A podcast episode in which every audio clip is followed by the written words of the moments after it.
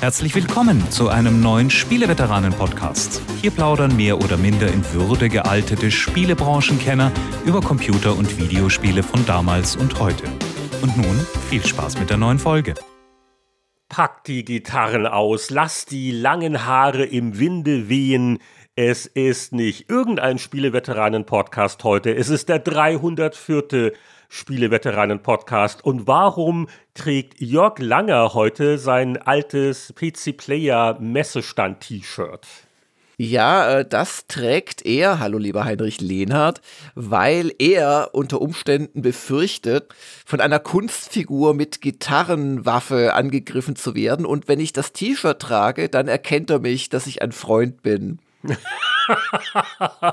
Aber wir haben heute keine Kunstfigur als Gast, sondern den wahren, den einzig echten Florian Stangl mit der Kunstfigur Stangelnator, auf die ich natürlich angespielt habe. Da freuen wir uns sehr drauf und ich möchte auch dann im Laufe der Sendung mal wissen, warum du ihn erfolgreich in die Sendung einladen konntest, was mir nicht gelungen ist. Ich bin gespannt. Aber vorher. Schreib halt charmantere E-Mails, so einfach ist das. mein Zeichensatz ist lieblicher. Ach, du bist das mit dem ähm, Comic Sans Serif irgendwas. Naja, und wir äh, haben viele, viele Hörerfragen bekommen und äh, speziell auch an den Florian. Und natürlich werden wir uns dann heute auf jene konzentrieren und dann in den nächsten Monaten wieder aus dem vollgefüllten Hörerfragen-Kühlschrank uns bedienen. Aber das Special heute ist schon was Besonderes, weil es ist ja das erste Mal, dass der Flo bei uns im Spieleveteranen-Podcast ist. Erstaunlich, oder? Und ich weiß nicht, vielleicht auch sonst in Podcasts, weil er ist jetzt nicht gerade häufig unterwegs äh, in den typischen Spiele-Podcasts, so viel kann ich sagen. Ja, was, was macht er jetzt eigentlich so den ganzen Tag? Ne? Macht man sich schon so Sorgen? Was ist ja, aus dem Buch geworden? Das werden wir ihn nachher fragen. Ja, und ansonsten verraten wir euch natürlich wieder, was wir gespielt haben. Und gleich mal zu Beginn gibt's auch einige News. Und äh, die erste davon ist, glaube ich, auch fast die wichtigste. Ist ja keine richtige News, sondern etwas ist erschienen, aber etwas doch Computerspiele bezogenes. Und zwar wurde auf HBO am Sonntagabend in Deutschland auf Sky war es in den Morgenstunden des Montags eine neue Serie gestartet und zwar The Last of Us. Ja, eigentlich ist ja bei uns erst nächste Woche ein Off-Topic-Podcast fällig. Aber ich denke, das ist jetzt doch so ein großes Medienereignis, dass wir doch mal kurz ein bisschen drüber plaudern wollen, denn es ist ja auch ungewöhnlich, wie eng einer der äh, maßgeblichen kreativen Köpfe des Spiels hier mit einem Menschen, der halt aus dem TV-Serienbereich kommt, zusammenarbeitet. Und wir haben beide die erste Episode gesehen. Ich habe auch den Podcast dazu angehört, ne? Du auch gut vorbereitet? Streber, Streber. und wollen so ein bisschen unsere äh, Eindrücke teilen. Und ja, damit fangen wir doch jetzt an. Und deswegen, also ich habe mir so meine Meinung gebildet von der ersten Episode und jetzt spiele ich mein Podcast-Wissen aus. Denn dieser offizielle HBO-Begleitpodcast, den möchte ich mal vorneweg auch empfehlen, weil der äh, zum einen also gut verständlich ist, da reden auch alle schön klar und keine fiesen Akzente und er doch so einige Einblicke gewährt. Zum Beispiel, du glaubst vielleicht, du hast die erste Episode gesehen, aber eigentlich waren es die ersten beiden Episoden. Hm. Denn die komische Folgenanzahl, neun, erklärt sich damit, dass es ja eigentlich zehn waren. Mhm. Aber auf Anraten von HBO haben sie quasi die, die ersten beiden zusammengeschweißt. Deswegen war auch die Laufzeit ein bisschen länger. Und so sind wir jetzt also eingestiegen. Was ist denn so dein Gesamteindruck vom Auftakt? Der ist durchaus gut, bis sehr gut, weil äh, sie es geschafft haben, zum einen doch sehr nah am Spiel zu bleiben. Also es ist keine Parallelhandlung oder sowas, es ist schon die Joel und Ellie Handlung. Und äh, zum anderen schaffen sie es aber auch, äh, weil du ja nicht wie bei einem Computerspiel gewöhnt bist, dir nach und nach Informationen auch zu erschließen, schaffen sie es auch doch ein bisschen mehr Infos unterzubringen. Also es ist an sich dieselbe Dramaturgie wie bei The Last of Us 1, dass du quasi den Outbreak da miterlebst, der dann zu führt, dass eben Joel ja, von seiner Familie getrennt wird sozusagen. Und ähm, naja, ein bisschen spoilern. Ja, sie verliert, Punkt. Und B äh, wird aber doch ein bisschen mehr gemacht, dieser Pilz, äh, diese, diese, äh, ich kann den nicht äh, auswendig ungestützt aufsagen, den Namen, aber diese Pilz- und Sporenart, die halt Menschen in willenlose Zombies verwandelt, das wird in so einer ich glaube, 60er Jahre Fernsehdiskussion quasi so ein bisschen oder sehr gut erklärt eigentlich. Und Ansonsten, ähm, ja, führt uns die Reise dann nach etwa der Hälfte der Episode, du hast es ja gerade erklärt, was der Grund dafür ist, dann schon in 20 Jahre später, als eben da in Boston ein Polizeistaat entstanden ist, der mit rigiden, faschistoiden Mitteln durchgreift, um halt Ordnung zu bewahren in diesem kleinen, geschützten Zivilisationsrest. Und der Joel schlägt sich eben als Tagelöhner letzten Endes und als so nebenbei Drogenverkäufer durch und trifft dann im Laufe der ersten Episode gegen Ende auch schon auf die Ellie. Ja, und eine Sorge bei HBO war, dass im ursprünglichen Cut am Ende der ersten Episode die beiden sich noch gar nicht kennengelernt hatten. Ja. Und man überhaupt, also von, von Ellie so gut wie gar nichts wusste. Und da war die Sorge nicht ganz unberechtigt, dass wenn man nun das Spiel nicht kennt, äh, würde man unbedingt sich die zweite Folge ansehen, weil ja alles so ziemlich downer und, und die Charaktere, also ich glaube, das war eine ganz vernünftige Entscheidung das zusammen. Ja, ja, weil es, es geht ja dann auch um einen Aufbruch äh, und was das Ganze soll. Und das wollten sie offensichtlich, also das, das gut, dass du es aus dem Podcast weißt. Aber ich hätte es, glaube ich, wären es tatsächlich zwei Folgen gefunden, seltsam auch gefunden, weil dann wäre ja praktisch die erste Folge nur dieser Prolog gewesen. Und nee, ein bisschen, bisschen mehr. mehr. Ich glaube, ja. sie ursprünglich endeten sie damit, mit dieser auch beklemmten Szene, wie also da Joel so, so eine Leiche von dem Kind so quasi in den Container wirft zum Verbrennen. Da, das etwa wäre der Punkt gewesen.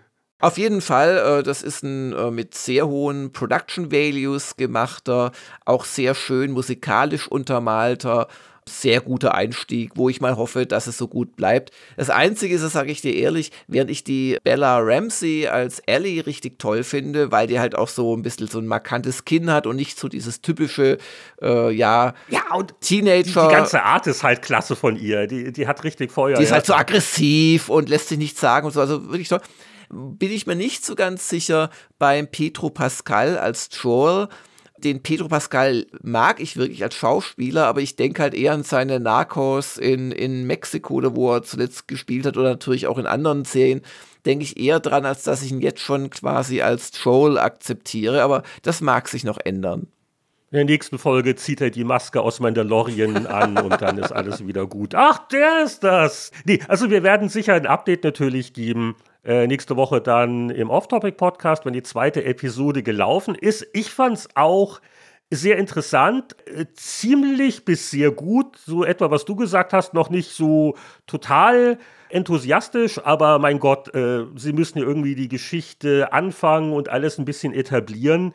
Ähm, sehr gut gemacht und ist fast schon ein bisschen beängstigend, wie treu die Serie halt dem Spielanfang ist. Mhm. Und das kommt halt dabei raus, wenn einer der wesentlichen Schöpfer des Spiels, der, der Neil Druckmann, der äh, ja auch, glaube ich, die ganzen äh, Cutscenes im, im Spiel oder einen großen Teil davon geschrieben hat, der ist halt jetzt wirklich Hand in Hand mit dem Craig Mazin äh, hier der Schöpfer und hat wohl auch die Drehbücher für die Fernsehserie geschrieben. Also viel authentischer geht's nicht. Ne? Man regt sich ja oft ein bisschen drüber auf, naja, das hat jetzt mit dem Spiel nicht mehr viel zu tun oder äh, die Halo-Serie, ne, wo so ein bisschen auch rüberkam vom, ich glaube, der Showrunner war es oder irgendein Regisseur, ach, wir wollen gar nicht zu viel über die Spiele wissen, wir haben unsere eigene kreative Vision, mhm. wir wissen alles besser. Aber hier ist das, ich meine, äh, und der Craig Messin, das hat er auch im Podcast beteuert, der war Fan des Spiels, also schon seit längerem. Das war jetzt nicht so, dass HBO zu dem kam und meinte, hier nach Tschernobyl, mach mal hier so eine Videospiele-Adaption. Das war umgekehrt, dass also er über, äh, ich glaube, eine Schauspielerin, die bei Last of Us 2 eine Sprecherrolle hat, die hat den Messin und den äh, Druckmann zusammengeführt. Und auch wenn man das im Podcast hört, die ticken halt sehr gleich. Also was sie reden, wie und überhaupt. Also das äh, ist sicher eine glückliche Fügung, eine gute Kombination von Kreativen. Der einzige Nachteil ist, wenn man das Spiel halt kennt. Es sind jetzt keine großen, du weißt, was ich meine. Also ja, aber da, da wird schon noch was kommen, denke ich. Also ich glaube nicht, dass sie den Fehler machen, das eins zu eins nachzuerzählen. Äh, das war jetzt auch gar nicht als Kritik gemeint, ganz im Gegenteil. Ich finde es toll, wie gut endlich mal ein Spiel adaptiert worden ist, was die Story angeht. Aber ja, also wer jetzt hier die, die großen kreativen Risiken in der ersten Folge erwartet, er wird sie da nicht unbedingt finden. Aber ja, also ich werde äh, sehr gerne mir es weiter angucken und mir auch weiter den, den Podcast anhören, der doch so viele Sachen erklärt hat oder auch warum sie überhaupt drauf gekommen sind, ganz zu Beginn diesen Pilz halt nicht mit so einer äh, Mini-Naturfilm-Doku äh, zu erklären, sondern so in einer nachgestellten 60er-Jahre-Talkshow und so weiter und so fort. Also wirklich sehr aufschlussreich. Mhm. Ja, und bei der Gelegenheit, du hast jetzt gerade die Off-Topic-Folge erwähnt gehabt. Die Off-Topic-Folgen sind Patreon-Spendern vorbehalten, sowie alle ungeraden Episoden. Und um einfach ein bisschen Werbung mal wieder in eigener Sache zu machen, letzte Woche war die ungerate Episode ein altes neues Spiel und zwar das Master of Magic Remake und ein besonders schlauer Spieleveteran hatte sogar dann die spontane Idee, es Remaster of Magic zu taufen. Da bin ich immer noch so ein bisschen stolz darauf. Vielleicht Trademark anmelden. und wir haben ausführlich über das Spiel gesprochen, was es gut macht, was es vielleicht äh, so macht wie früher, was heute nicht mehr ganz so gut ist und sind aber doch zu einem sehr versöhnlichen Schluss gekommen. Und wenn ihr diese ungeraden Folgen auch hören wollt, dann überlegt euch doch mal, uns zu unterstützen. Schon ab 5 Dollar im Monat hörte das komplette Programm viermal Spiele-Veteran-Podcast im Monat. Keine Woche mehr ohne Heinrich und Jörg. Ist das nichts? Das klingt jetzt wie eine Drohung, aber lassen wir das. ja, alles weitere findet ihr unter patreon.com slash Spieleveteranen. Ja, und während Neues beginnt, äh, zumindest für die Auserwählten, die sich trauen, Sky äh, in Deutschland zu abonnieren oder jetzt mal wieder dem Sky-Ticket. Oh Gott, hoffentlich lassen sie mich dieses Mal aus dem Abo auch wieder raus oder aus diesem Ding. ah, dann hast keinen Zugang und dann musst du da. Ah, ja, aber ich hatte immer das Kleingedruckte hat lesen. geklappt, ja.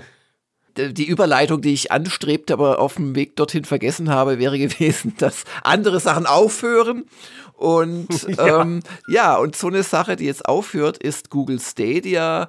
Das ist jetzt Geschichte. Bye bye. Google Stadia. Sie haben abgeschaltet genau. quasi, den Knopf gedrückt, das Kabel gezogen. Das Kabel gezogen, die Spiele, genau, also von der Aufnahmesituation her war es am gestrigen Mittwoch. Und ja, es hat sich halt einfach nicht gelohnt. Und wir haben ja schon mal drüber geredet, als es bekannt wurde, dass sie endgültig einstellen, was die Gründe sein könnten. Aber in dem Zusammenhang gibt es noch eine nette Nachricht äh, für diejenigen, die tatsächlich Stadia hatten. Das waren ja auch nicht so viele wahrscheinlich unserer Hörer. Und die das, es gab ja verschiedene Versionen, wie man das kaufen konnte, aber dieses Elite oder Pro Pack oder wie das hieß, äh, sich geleistet haben, wo quasi der Dongle für einen Fernseher äh, mit einem Stadia Game Controller gebundelt war. Und da wurde jetzt in letzter Minute ein Patch veröffentlicht. Den kann man natürlich auch heute und morgen und übermorgen noch downloaden und installieren, wo man den Stadia Controller auf Bluetooth äh, auch umschalten kann. Also bislang war quasi Bluetooth da einfach nicht freigeschaltet. Ähm, man konnte ihn mit WLAN verbinden, aber es war halt vor allem dazu gedacht, eben mit Stadia äh, zu spielen. Und dadurch, dass jetzt die Bluetooth-Funktionalität per äh, Firmware Update doch noch freigeschaltet wurde, kann man damit zum Beispiel, oder sollte man, ich habe es noch ausprobiert, äh, obwohl wir das Ding im Schrank stehen haben, aber eben im Schrank stehen, da steht es auch gut. Vielleicht äh, nach der ersten Begeisterung damals noch zweimal rausgeholt maximal. Kann man es halt zum Beispiel auch mit Handys koppeln oder auf andere Art auch mit dem PC. Also das ist doch eine feine Geste, dass man jetzt wenigstens die Hardware noch benutzen kann, wenn man möchte. Aber die Spieleveteranen registrieren ja auch die wirklich wichtigen Branchenproduktankündigungen. Jörg, du erinnerst dich vielleicht an einen der äh, Überraschungshits, äh, Geheimtipps des letzten Jahres aus dem Indie-Bereich, den Powerwash Simulator, wo man mit äh. Wasserkraft meditativ, also ich, ich, ich hatte ja auch mal ein Stündchen gespielt. Du, du hast den mal erwähnt, gell? Aber äh, die Begeisterung, die sich bei manchem Tester eingestellt hat, die wollte mich nicht beschleichen. Also man äh, spritzt halt auf Sachen und entfernt den Dreck und dann freut man sich. Und äh, dann geht es zum nächsten Level. Aber es kommt eine Meldung, die hätte ich jetzt eher dem 1. April zugeordnet. Ein fantastisches Crossover. Man kennt das ja von anderen Spielen wie Fortnite oder wie auch immer, dass dann Charaktere von was anderem auftauchen oder hier der neue Kämpfer in dem Spiel aus der Franchise. Alles verblasst. Gegenüber der Zusammenarbeit von Powerwash Simulator und Tomb Raider. Lara Croft, nicht unter der Dusche, nein. Also, folgendes, also Square Enix, es gibt eine Pressemitteilung, wir erfinden das nicht. Es äh, wird einen äh, kostenlosen DLC für den Powerwash Simulator geben, bei dem man fünf neue Levels besucht, die alle sich um das Anwesen von Lara Croft drehen. Also das äh, Croft Manor, das muss nicht nur von außen mal ein bisschen gesäubert werden. Nein, da geht es auch rein. Also der äh, berühmte äh, Trainingskurs, das Tutorial damals von Tomb Raider, da hat sich auch einiges an äh, Schmutz angesammelt. Das Labyrinth, auch der Jeep oder das Motorboot, das muss alles unbedingt gereinigt werden. Und, und jetzt mache ich mir ein bisschen Sorgen, weil so ein Powerwash-Ding, also die Wasserkraft, da ist schon ein gewisser Druck drauf. Aber einer der Levels ist auch so die persönliche Schatzkammer von Lara, wo sie so die äh, Antiquitäten aufbewahrt. Und ob man die unbedingt mit äh, Powerwash Craft, Croft, ich äh, krieg's nicht mal auf die Reihe, säubern sollte, das sei dahingestellt. Was, was sagt denn da der Hausmann Langer dazu? Ähm, dass ich nie auf die Idee kommen würde, innerhalb eines Hauses äh, mit einem so einer ja praktisch äh, überkandidelten Wasserpistole rumzuschießen. Ja. Also außerhalb natürlich vom Katzentraining in jungen Jahren der Katze, da ist eine Wasserpistole gar nicht das Schlechteste. Aber ähm, nee, also ich, ich, ich kann diesem Crossover nichts abgewinnen. Also ich habe das jetzt ehrlicherweise wirklich für so eine Art April-Scherzmeldung gehalten erst ich muss ganz ehrlich sagen, ich finde es ja nicht völlig uncharmant. Also, vielleicht schaust du sogar noch mal rein. Das Problem ist halt das, das, das Gameplay, das nicht existierende, mhm. ne? Aber, aber wenn man so schöne Erinnerungen hat, so an ne, Tomb Raider damals und dann, also, warum nicht so als Entspannungsübung? Es ist im Prinzip ein Lawnmower Simulator, der vertikal ist statt horizontal, weil man räumt halt einfach flächenfrei. Und beim einen macht man aus hohem Gras niedriges Gras und hier macht man halt aus einem verdreckten Croft Manor ein naja, strahlend weißes offensichtlich mit Backsteinwand und so weiter. Also, wer es mag. Ist sicherlich gut zum Entspannen, wenn man mal wieder nach so einem gemeinsamen Podcast voller Aggressionen ist und der Kartoffelsack im Keller ist, ist schon. Ah, rein, rein, ich ich rede von dem von einem Freund und dann im Keller ist der Kartoffelsack schon zertrümmert. Dann kann man mit Powerwolf Simulator sich wieder so frei machen und beruhigen und alles wird gut. Blutdruck senken. Ich habe bei diesen Reinigungsspielen nur immer ein schlechtes Gewissen, weil ich könnte jetzt auch die Zeit nutzen, um, um etwas Sinnvolles zu machen. Realleben das äh, Badezimmer zu putzen, ja, ja, aber ja. nein. Ja, aber wo wir ja in Wahrheit schon bei Spielen sind, dann lass uns auch gleich zur beliebten Unterrubrik Was hat denn Heinrich Lehnhardt zuletzt gespielt kommen? Was? Wieso ich nie? Was haben wir zuletzt gespielt? Jetzt mach mal nicht zu viele Unterrubriken hier. Weil, also du hast ja das, das Interessantere nicht unbedingt das bessere Spiel da kurz angeguckt, aber ich habe nicht so viel Neues. Ich mache es vielleicht dann doch kurz und als erster, um nochmal die Brücke hier hinzukriegen. Ich habe The Last of Us wieder mal reingespielt, so zur Einstimmung auf die HBO-Serie. Und The Last of Us übrigens, setz dich mal hin, das ist ja auch fast zehn Jahre hm, alt. Ne? Das kann man noch auf der PlayStation 3. Es ist erschreckend. Und da hatte ich es damals durchgespielt und dann kam ja irgendwann das erste Remaster. Äh, übrigens das zweite Remaster, das kürzlich für die PS5 erschien und das unverschämt teuer ist. Davon gibt es jetzt eine zwei Stunden Schnuppermöglichkeit, wo man reinspielen kann. Ich glaube, du musst nur irgendwie ein PSN-Abonnent äh, sein. Also die drei Leute, die eine Playstation haben und Last of Us noch nicht kennen. Jedenfalls zur Einstimmung habe ich mir wieder runtergeladen. Das erste Remaster, äh, das hatte ich damals auch dann nochmal gespielt, aber nicht super weit, weil ich kannte das Spiel ja schon. Und da bin ich jetzt wieder so mal rein, habe mich in die Steuerung wieder eingefuchst, also so, so in, in Pittsburgh, so die Ecke. Hat sich gut gehalten. Die Qualität der Story-Sequenzen finde ich immer noch ganz hervorragend. Das Spiel selber, also jetzt diese, diese zweite Version, das erste Remaster, ist jetzt grafisch nicht mehr State of the Art, aber also immer noch sehr ansehnlich, reicht mir vollkommen. Und äh, spielerisch, äh, ja, also man muss sich wieder ein bisschen reinfuchsen, wenn man so mitten wieder reinspringt ins Spielgeschehen. Aber äh, das hat einfach so, so eine nette Mischung, so diese Wellen, so zwischen den, so den Schleich-Hochanspannungslevels und die, die einen sehen dich nicht, aber dafür hören sie gut, ne? Und wie welchen Gegner so ein bisschen Crafting, äh, dann doch mal wieder so ein Shootout, dann vor allem mit menschlichen Gegnern und diese Mini-Sandkästen, Sandbox-Design, die du im Prinzip hast, wo du dann auch mal hier durch das Fenster und dann schleichst du dich da wieder an und äh, auch wie die Gegner reagieren. Die KI ist für ein im Prinzip rund zehn Jahre altes Spiel immer noch sehr beeindruckend. Und äh, ja, also, also kann ich jetzt problemlos auch wieder, wieder weiterspielen, habe immer noch meinen Spaß dran. Das allererste The Last of Us, was ja, glaube ich, jetzt dann auch in Kürze für PC erscheint. Also von der ist es ja wirklich wieder aktuell. Kann man immer noch nachholen, finde ich. Immer noch ein, ein sehr schönes Spiel. Ja, und das andere ist also mehr nur eine Ankündigung, weil das wurde erst jetzt äh, gestern Abend bei uns freigeschaltet und bei JRPGs kommt man in der ersten Stunde ja nicht sehr weit, aber ich interessiere mich für die neuen Umsetzungen von äh, Persona 3. Ich hatte ja wieder ein bisschen Persona 5 Royal ne, und tralala und überhaupt. Und es gibt jetzt von 4 und 3 neue Versionen. Also 4 gab es ja schon auch jetzt für den PC seit äh, einiger Zeit. Und der Vorgänger Persona 3 Portable, um genau zu sein. Das war damals dann die PSP-Umsetzung eines PlayStation 2-Spiels. Die gibt es jetzt.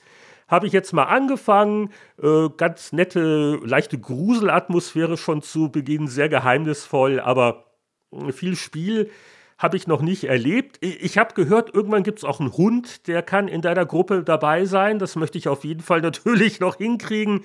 Aber interessant ist, wenn man bei Persona zurückgeht, so die Evolutionsschritte der Serie. Also, wenn du das 5 gewohnt bist, was der bei 4 auffällt, ist, dass also die, die Dungeons, also oder die, die Paläste von fünf quasi, in vier äh, sieht das alles gleich aus, also sehr eintönig von den Korridoren her.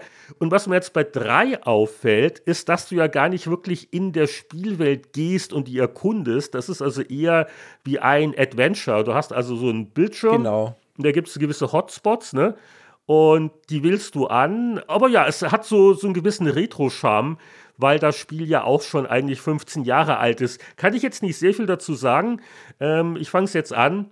Und auch mehr so der Hinweis, dass es halt jetzt auch für Switch und Xbox und PC und was nicht alles erhältlich ist. Und es gibt wohl auch jetzt ein, ein Bundle für diese Plattform. Also Persona 3 und 4 zusammen. Ein großer Rabatt ist noch nicht drauf. Also wer Geduld hat, kann da vielleicht ein bisschen warten. Aber ja, also für, für meine JRPG-Bedürfnisse ist gesorgt. Ja, und bei mir sind fast so die Retro-Bedürfnisse ähm, jetzt mal, äh, nein, das wäre jetzt gemein, aber übererfüllt, weil ich hatte äh, den zweifelhaften Genuss, Colossal Cave anzuspielen. So eine knappe Stunde lang, also das, das neue alte Spiel von zwei Menschen, die die Spielebranche nun wirklich ohne jeden Zweifel tief geprägt haben, nämlich Roberta Williams und Ken Williams, die Sierra-Gründer und Roberta Williams äh, wenn ich war nicht dabei, aber nach allem, was man weiß, ja sogar die Adventure oder Grafik-Adventure-Gründerin mit ihrem äh, Haunted House-Spiel damals. Und das, ähm, was sie jetzt gemacht haben, ist ein Spiel, das damals nicht von ihnen war, nämlich Colossal Cave Adventure von 1976, ein Text-Adventure, das ähm, im Prinzip ja so eine Höhlenerkundung zum Inhalt hatte, auch mit ein paar Fantasy-Elementen. Man konnte auch Schätze einsammeln. Und alles war halt textbasiert und über einen Parser gesteuert. Und das haben sie jetzt nach langen Jahren, wo sie, glaube ich, im Wesentlichen über die Weltmeere mit ihrer Segelyacht geschippert sind, das haben sie jetzt zu einem neuen Spiel mit, naja, moderner Grafik äh, gemacht. Colossal Cave als neues Unity-basiertes Spiel ist jetzt gerade rausgekommen.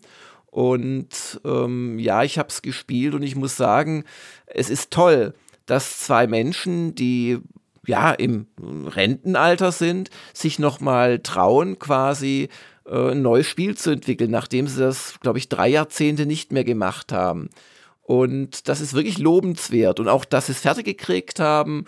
Und ähm, ja, aber sehr viel mehr Lobenswertes fällt mir nicht ein, weil das Spiel ist einfach nicht nur technisch, ich möchte es nicht eine Katastrophe nennen, aber wirklich etwas, das würde man eher an einer, weiß ich nicht, Computerspieleakademie als Semesterarbeit vielleicht, und selbst die würden das schöner hinkriegen, glaube ich, äh, obwohl sie noch nicht so viel Erfahrung haben, weil sie einfach mehr up-to-date sind und wissen, was da draußen passiert. Aber auch vom Spieldesign ist es seltsam antiquarisch und wie beschreibe ich das am besten? Du, du kennst doch bestimmt noch den Sierra-typischen Erzähler, der alles kommentiert, von den King's Quest-Spielen und noch ein paar anderen.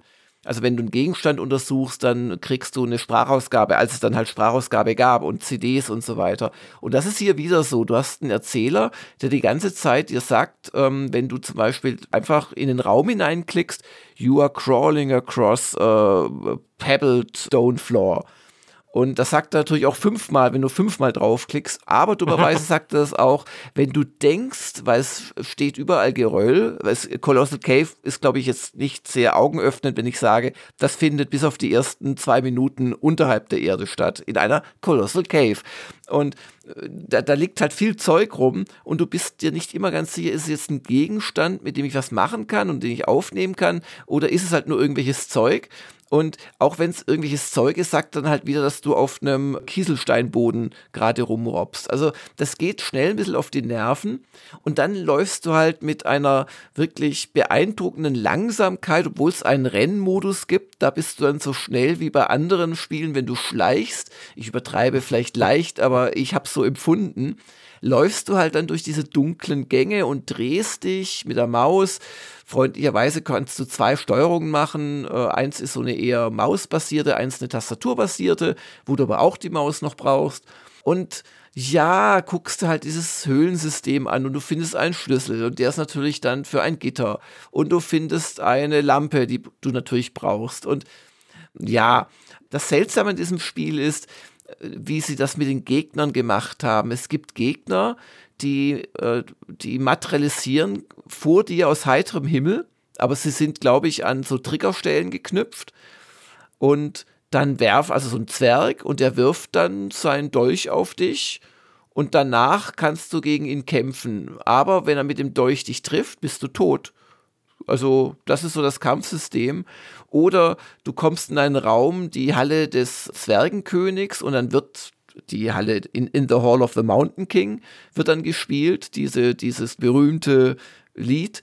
Und da hat es fünf Ausgänge und bei jedem dieser fünf Ausgänge materialisiert eine Schlange. Die macht nichts und wenn du weggehst, geht sie wieder weg. Und wenn du aber an ihr vorbeigehst und sie gar nicht siehst, dann, dann hast du trotzdem dieses Materialisierungsgeräusch.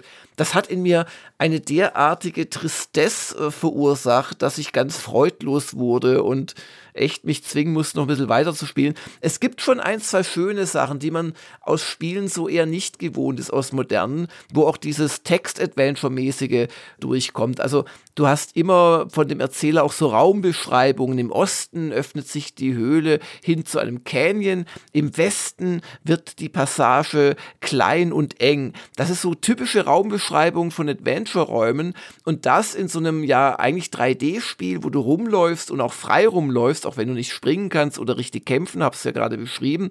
Das ist schon was Besonderes, aber Gott, deswegen muss mir das Spiel keinen Spaß machen. Oder anderes Beispiel, äh, du, du triffst einen Zwerg, wer gerade da sich abmüht, dann, dann teleportiert er auch wieder weg aus Gründen, die du nicht verstehst, weil der letzte Zwerg hat dich angegriffen und dann kannst du einen Goldklumpen nehmen, aber dann steht an der Wand geschrieben, du kommst damit nicht wieder raus. Und tatsächlich, wenn du dann einen Weg zurück willst, so ein, eigentlich nur eine Treppe, um, um in den vorherigen Levelbereich zu kommen, musst du vorher den Goldklumpen ablegen. Also es wird dann quasi ein, ein, ein Spielziel wahrscheinlich sein, wie kriegst du einen blöden Goldklumpen aus dieser Cave und erhöhst deinen Score.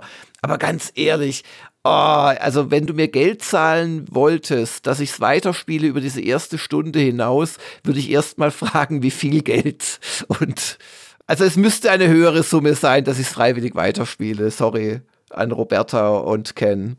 Apropos Geld, das ist ja so ein bisschen ein Problem. Also eigentlich wollte ich dich jetzt tadeln, so mangelnder Respekt vor der Spielegeschichte. Meine Güte, ist so ein 70er Jahre Genre definierendes Spiel wie Colossal Cave, bisschen neu interpretiert. Naja, gut. Oder was, was schreibt er auch auf Gamers Global Walking Simulator? Ja, ja, es ist vielleicht ein bisschen inhaltsarm oder überhaupt, aber das ist nun mal halt das Klassische halt. Aber wenn man jetzt denkt, das ist so ein nettes kleines Hobbyprojekt, dann verträgt sich das nicht so wirklich mit dem Preis, der aufgerufen wird. Ich glaube, knapp 40 Euro. Mm. In dem Moment natürlich äh, wacht der alte Spieletester wieder auf. und wird doch ein bisschen kleinlich, was äh, solche Aspekte angeht. Ne? Also, das hat mich doch ein bisschen überrascht, dass sie das als, naja, nicht ganz voll, aber doch so als ein Mitpreisprodukt ja, ja. hier auf den Markt bringen. Bei, bei uns hat es sich ein äh, User angeschaut in einem Spielecheck der Jürgen, und der berichtet dann auch noch in den Kommentaren davon, dass auf dem Colossal Cave Discord-Server äh, sich die Lobeshymnen wohl die Hände reichen. Also es mag dafür wirklich Fans geben. Ich habe mir auch beim Spielen überlegt, für wen ist das was? Und ja, also so für kleine Kinder, äh, die vielleicht vor diesen komischen, pummeligen Zwergen keine Angst haben, die jetzt auch nicht scheiße aussehen, aber die auch wirklich nicht State of the Art, in keinster Weise nicht mal State of the Art vor zehn Jahren oder so oder vor 15 oder 20 und ja, dass dieses Rumlaufen äh, ist immerhin relativ friedlich die meiste Zeit. Du, du löst einfachste Puzzles. In der Regel ist es immer so Gegenstand auf Stelle anwenden. Das Inventar sieht aus, also King's Quest war edler Gestalt. Du hast auch nur sechs oder sieben Inventarplätze, was glaube ich dann auch bald eng wird, weil du hast schon nach einer Viertelstunde das fast schon voll. Ja, so waren früher ja. Adventures. Da musste man ständig Sachen wieder ja. ablegen und sich erinnern, wo waren sie denn? Dann holt man die halt wieder. Aber ja. super, ja. Und, und dann, dann löst du die Sachen mit so einem Textbutton im Inventar aus. Also es fühlt sich einfach ganz anachronistisch an und, und wenig faszinierend. Und ich mag wirklich Retro-Spiele.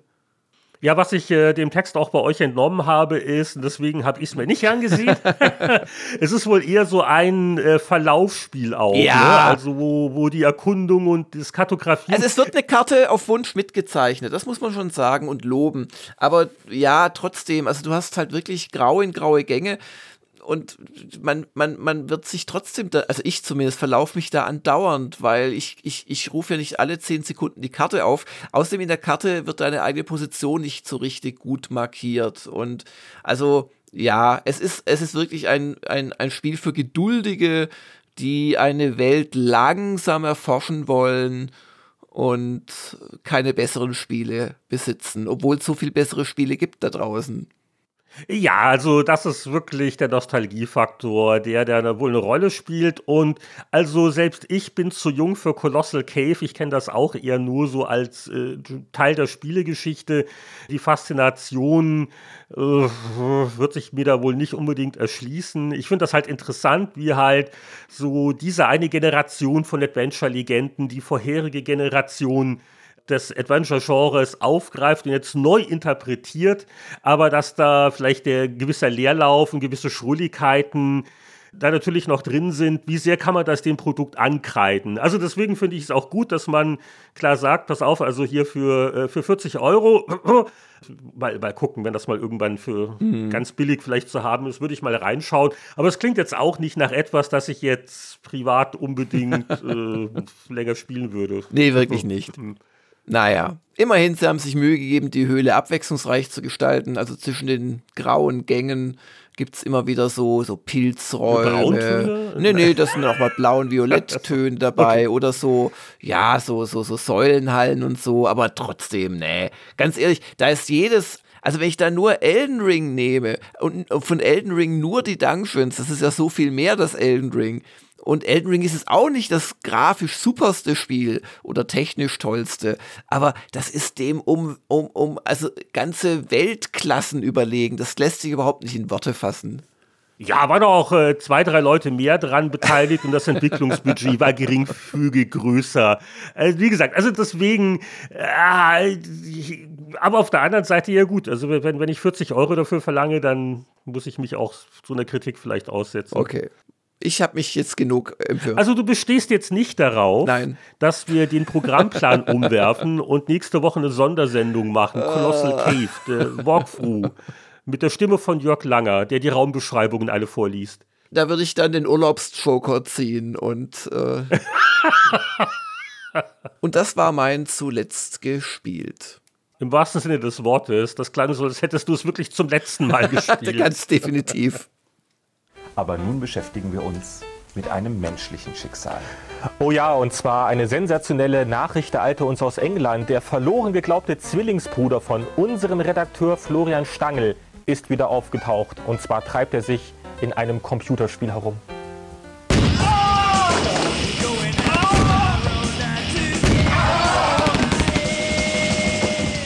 An dieser Stelle im Spieleveteranen-Podcast kramen wir gerne im Postfach und gucken, was da vielleicht noch rumliegt seit dem letzten Aufruf. Und das Postfach ist gerade am Überquellen. Neulich gab es einen neuen Aufruf. Herzlichen Dank an alle, die mitgemacht haben.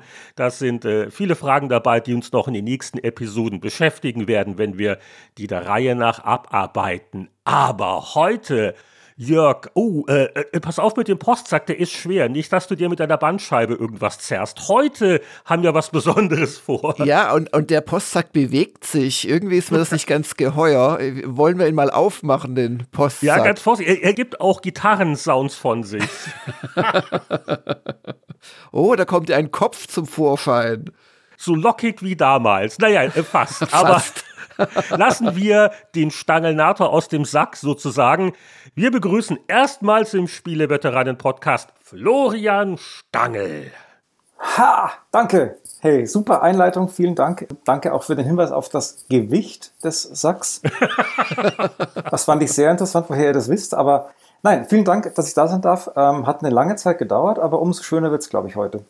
Genau, mit der Lockenpracht müssen wir uns auch nicht ärgern, weil wir sind alle im selben Club, glaube ich. So ein bisschen. ist ein bisschen lockig bei mir, so viel kann ich verraten. Das war auch nur eine Anspielung darauf, dass das Jörg so, so zart und zierlich ist. Hat mit deinem Gewicht überhaupt nichts zu tun. Also. Ja, das beruhigt mich. Ja, Flo, endlich hat's geklappt. Und bevor wir uns auf ein paar Hörerfragen stürzen, haben wir natürlich auch Fragen. Und bevor sich einige Leute fragen, wer, wer ist denn dieser äh, Stangel irgendwas genau, wollen wir dich so ein bisschen mal vorstellen, uns ein bisschen resümieren. Äh, erzähl du doch mal und dann kommen wir eh ins Quatschen. Wer bist du? ja, genau, machen wir, machen wir es so wie immer. Also mein Name ist Florian Stangl. Ich komme aus Niederbayern. Das hört man nicht mehr, aber man könnte es, wenn ich betrunken bin, hören. Bin ich heute aber nicht. nur zu. Könnt auch die ganze Sendung in Niederbayerisch machen. Ja, das haben wir ja schon mal versucht damals bei irgendeinem Flugsimulator, wo ich etwas bayerisch gesprochen habe und das war nicht ihr super mir war es peinlich. Lang ist es her. ja, genau. Ähm, da kommen wir auch schon irgendwie zu dem, was ich so bin und was ich mache. Ich bin ja eigentlich mal mit euch zusammen bei PC Player gewesen, daher kennen wir uns und ich habe davor aber was mit Tageszeitungen gemacht. Das war ganz spannend. Und dann habe ich einen langen Bogen geschlagen und ähm, bin jetzt wieder da, wo ich mehr schreiben kann als je zuvor. Wo, wo bist du jetzt? In meinem Homeoffice. Und da schreibe ich für eine Kommunikationsagentur. Hat also mit Spielen und mit äh, dem guten alten Spielejournalismus gar nichts mehr zu tun, sondern was wir machen ist B2B, also Business-to-Business-Kommunikation für Konzerne wie Siemens oder Evonik. Sehr viel Industriekram, Digitalisierung, Automatisierung und solche Sachen. Also ganz seriös ganz anders als sonst, aber. Ähm, Unser Flo, aus dem ist noch was Ordentliches geworden. als einzigem. es ist tatsächlich für mich absolut super, weil ich nicht nur die Themen spannend finde, sondern weil ich vor allem wieder mehr schreiben kann. Das war mir halt in den letzten Jahren so ein Anliegen. Und mhm. ich mache das jetzt seit ungefähr sieben Jahren und ich habe davor so wenig schreiben können. Ich wollte eigentlich immer im Journalismus irgendwas machen, wo ich schreiben kann. Und das mache ich jetzt hauptsächlich, neben diversen anderen Dingen auch noch, so Filmdrehs und solche Sachen. Aber ich schreibe vor allem jetzt einfach viele, viele Texte und habe erfreulicherweise viel Zeit für die Texte und kann da also wirklich dran die Texte kneten und so, bis sie mir gefallen und auch deine Kunden hoffentlich gefallen. Und deswegen ist es eigentlich ganz gut so.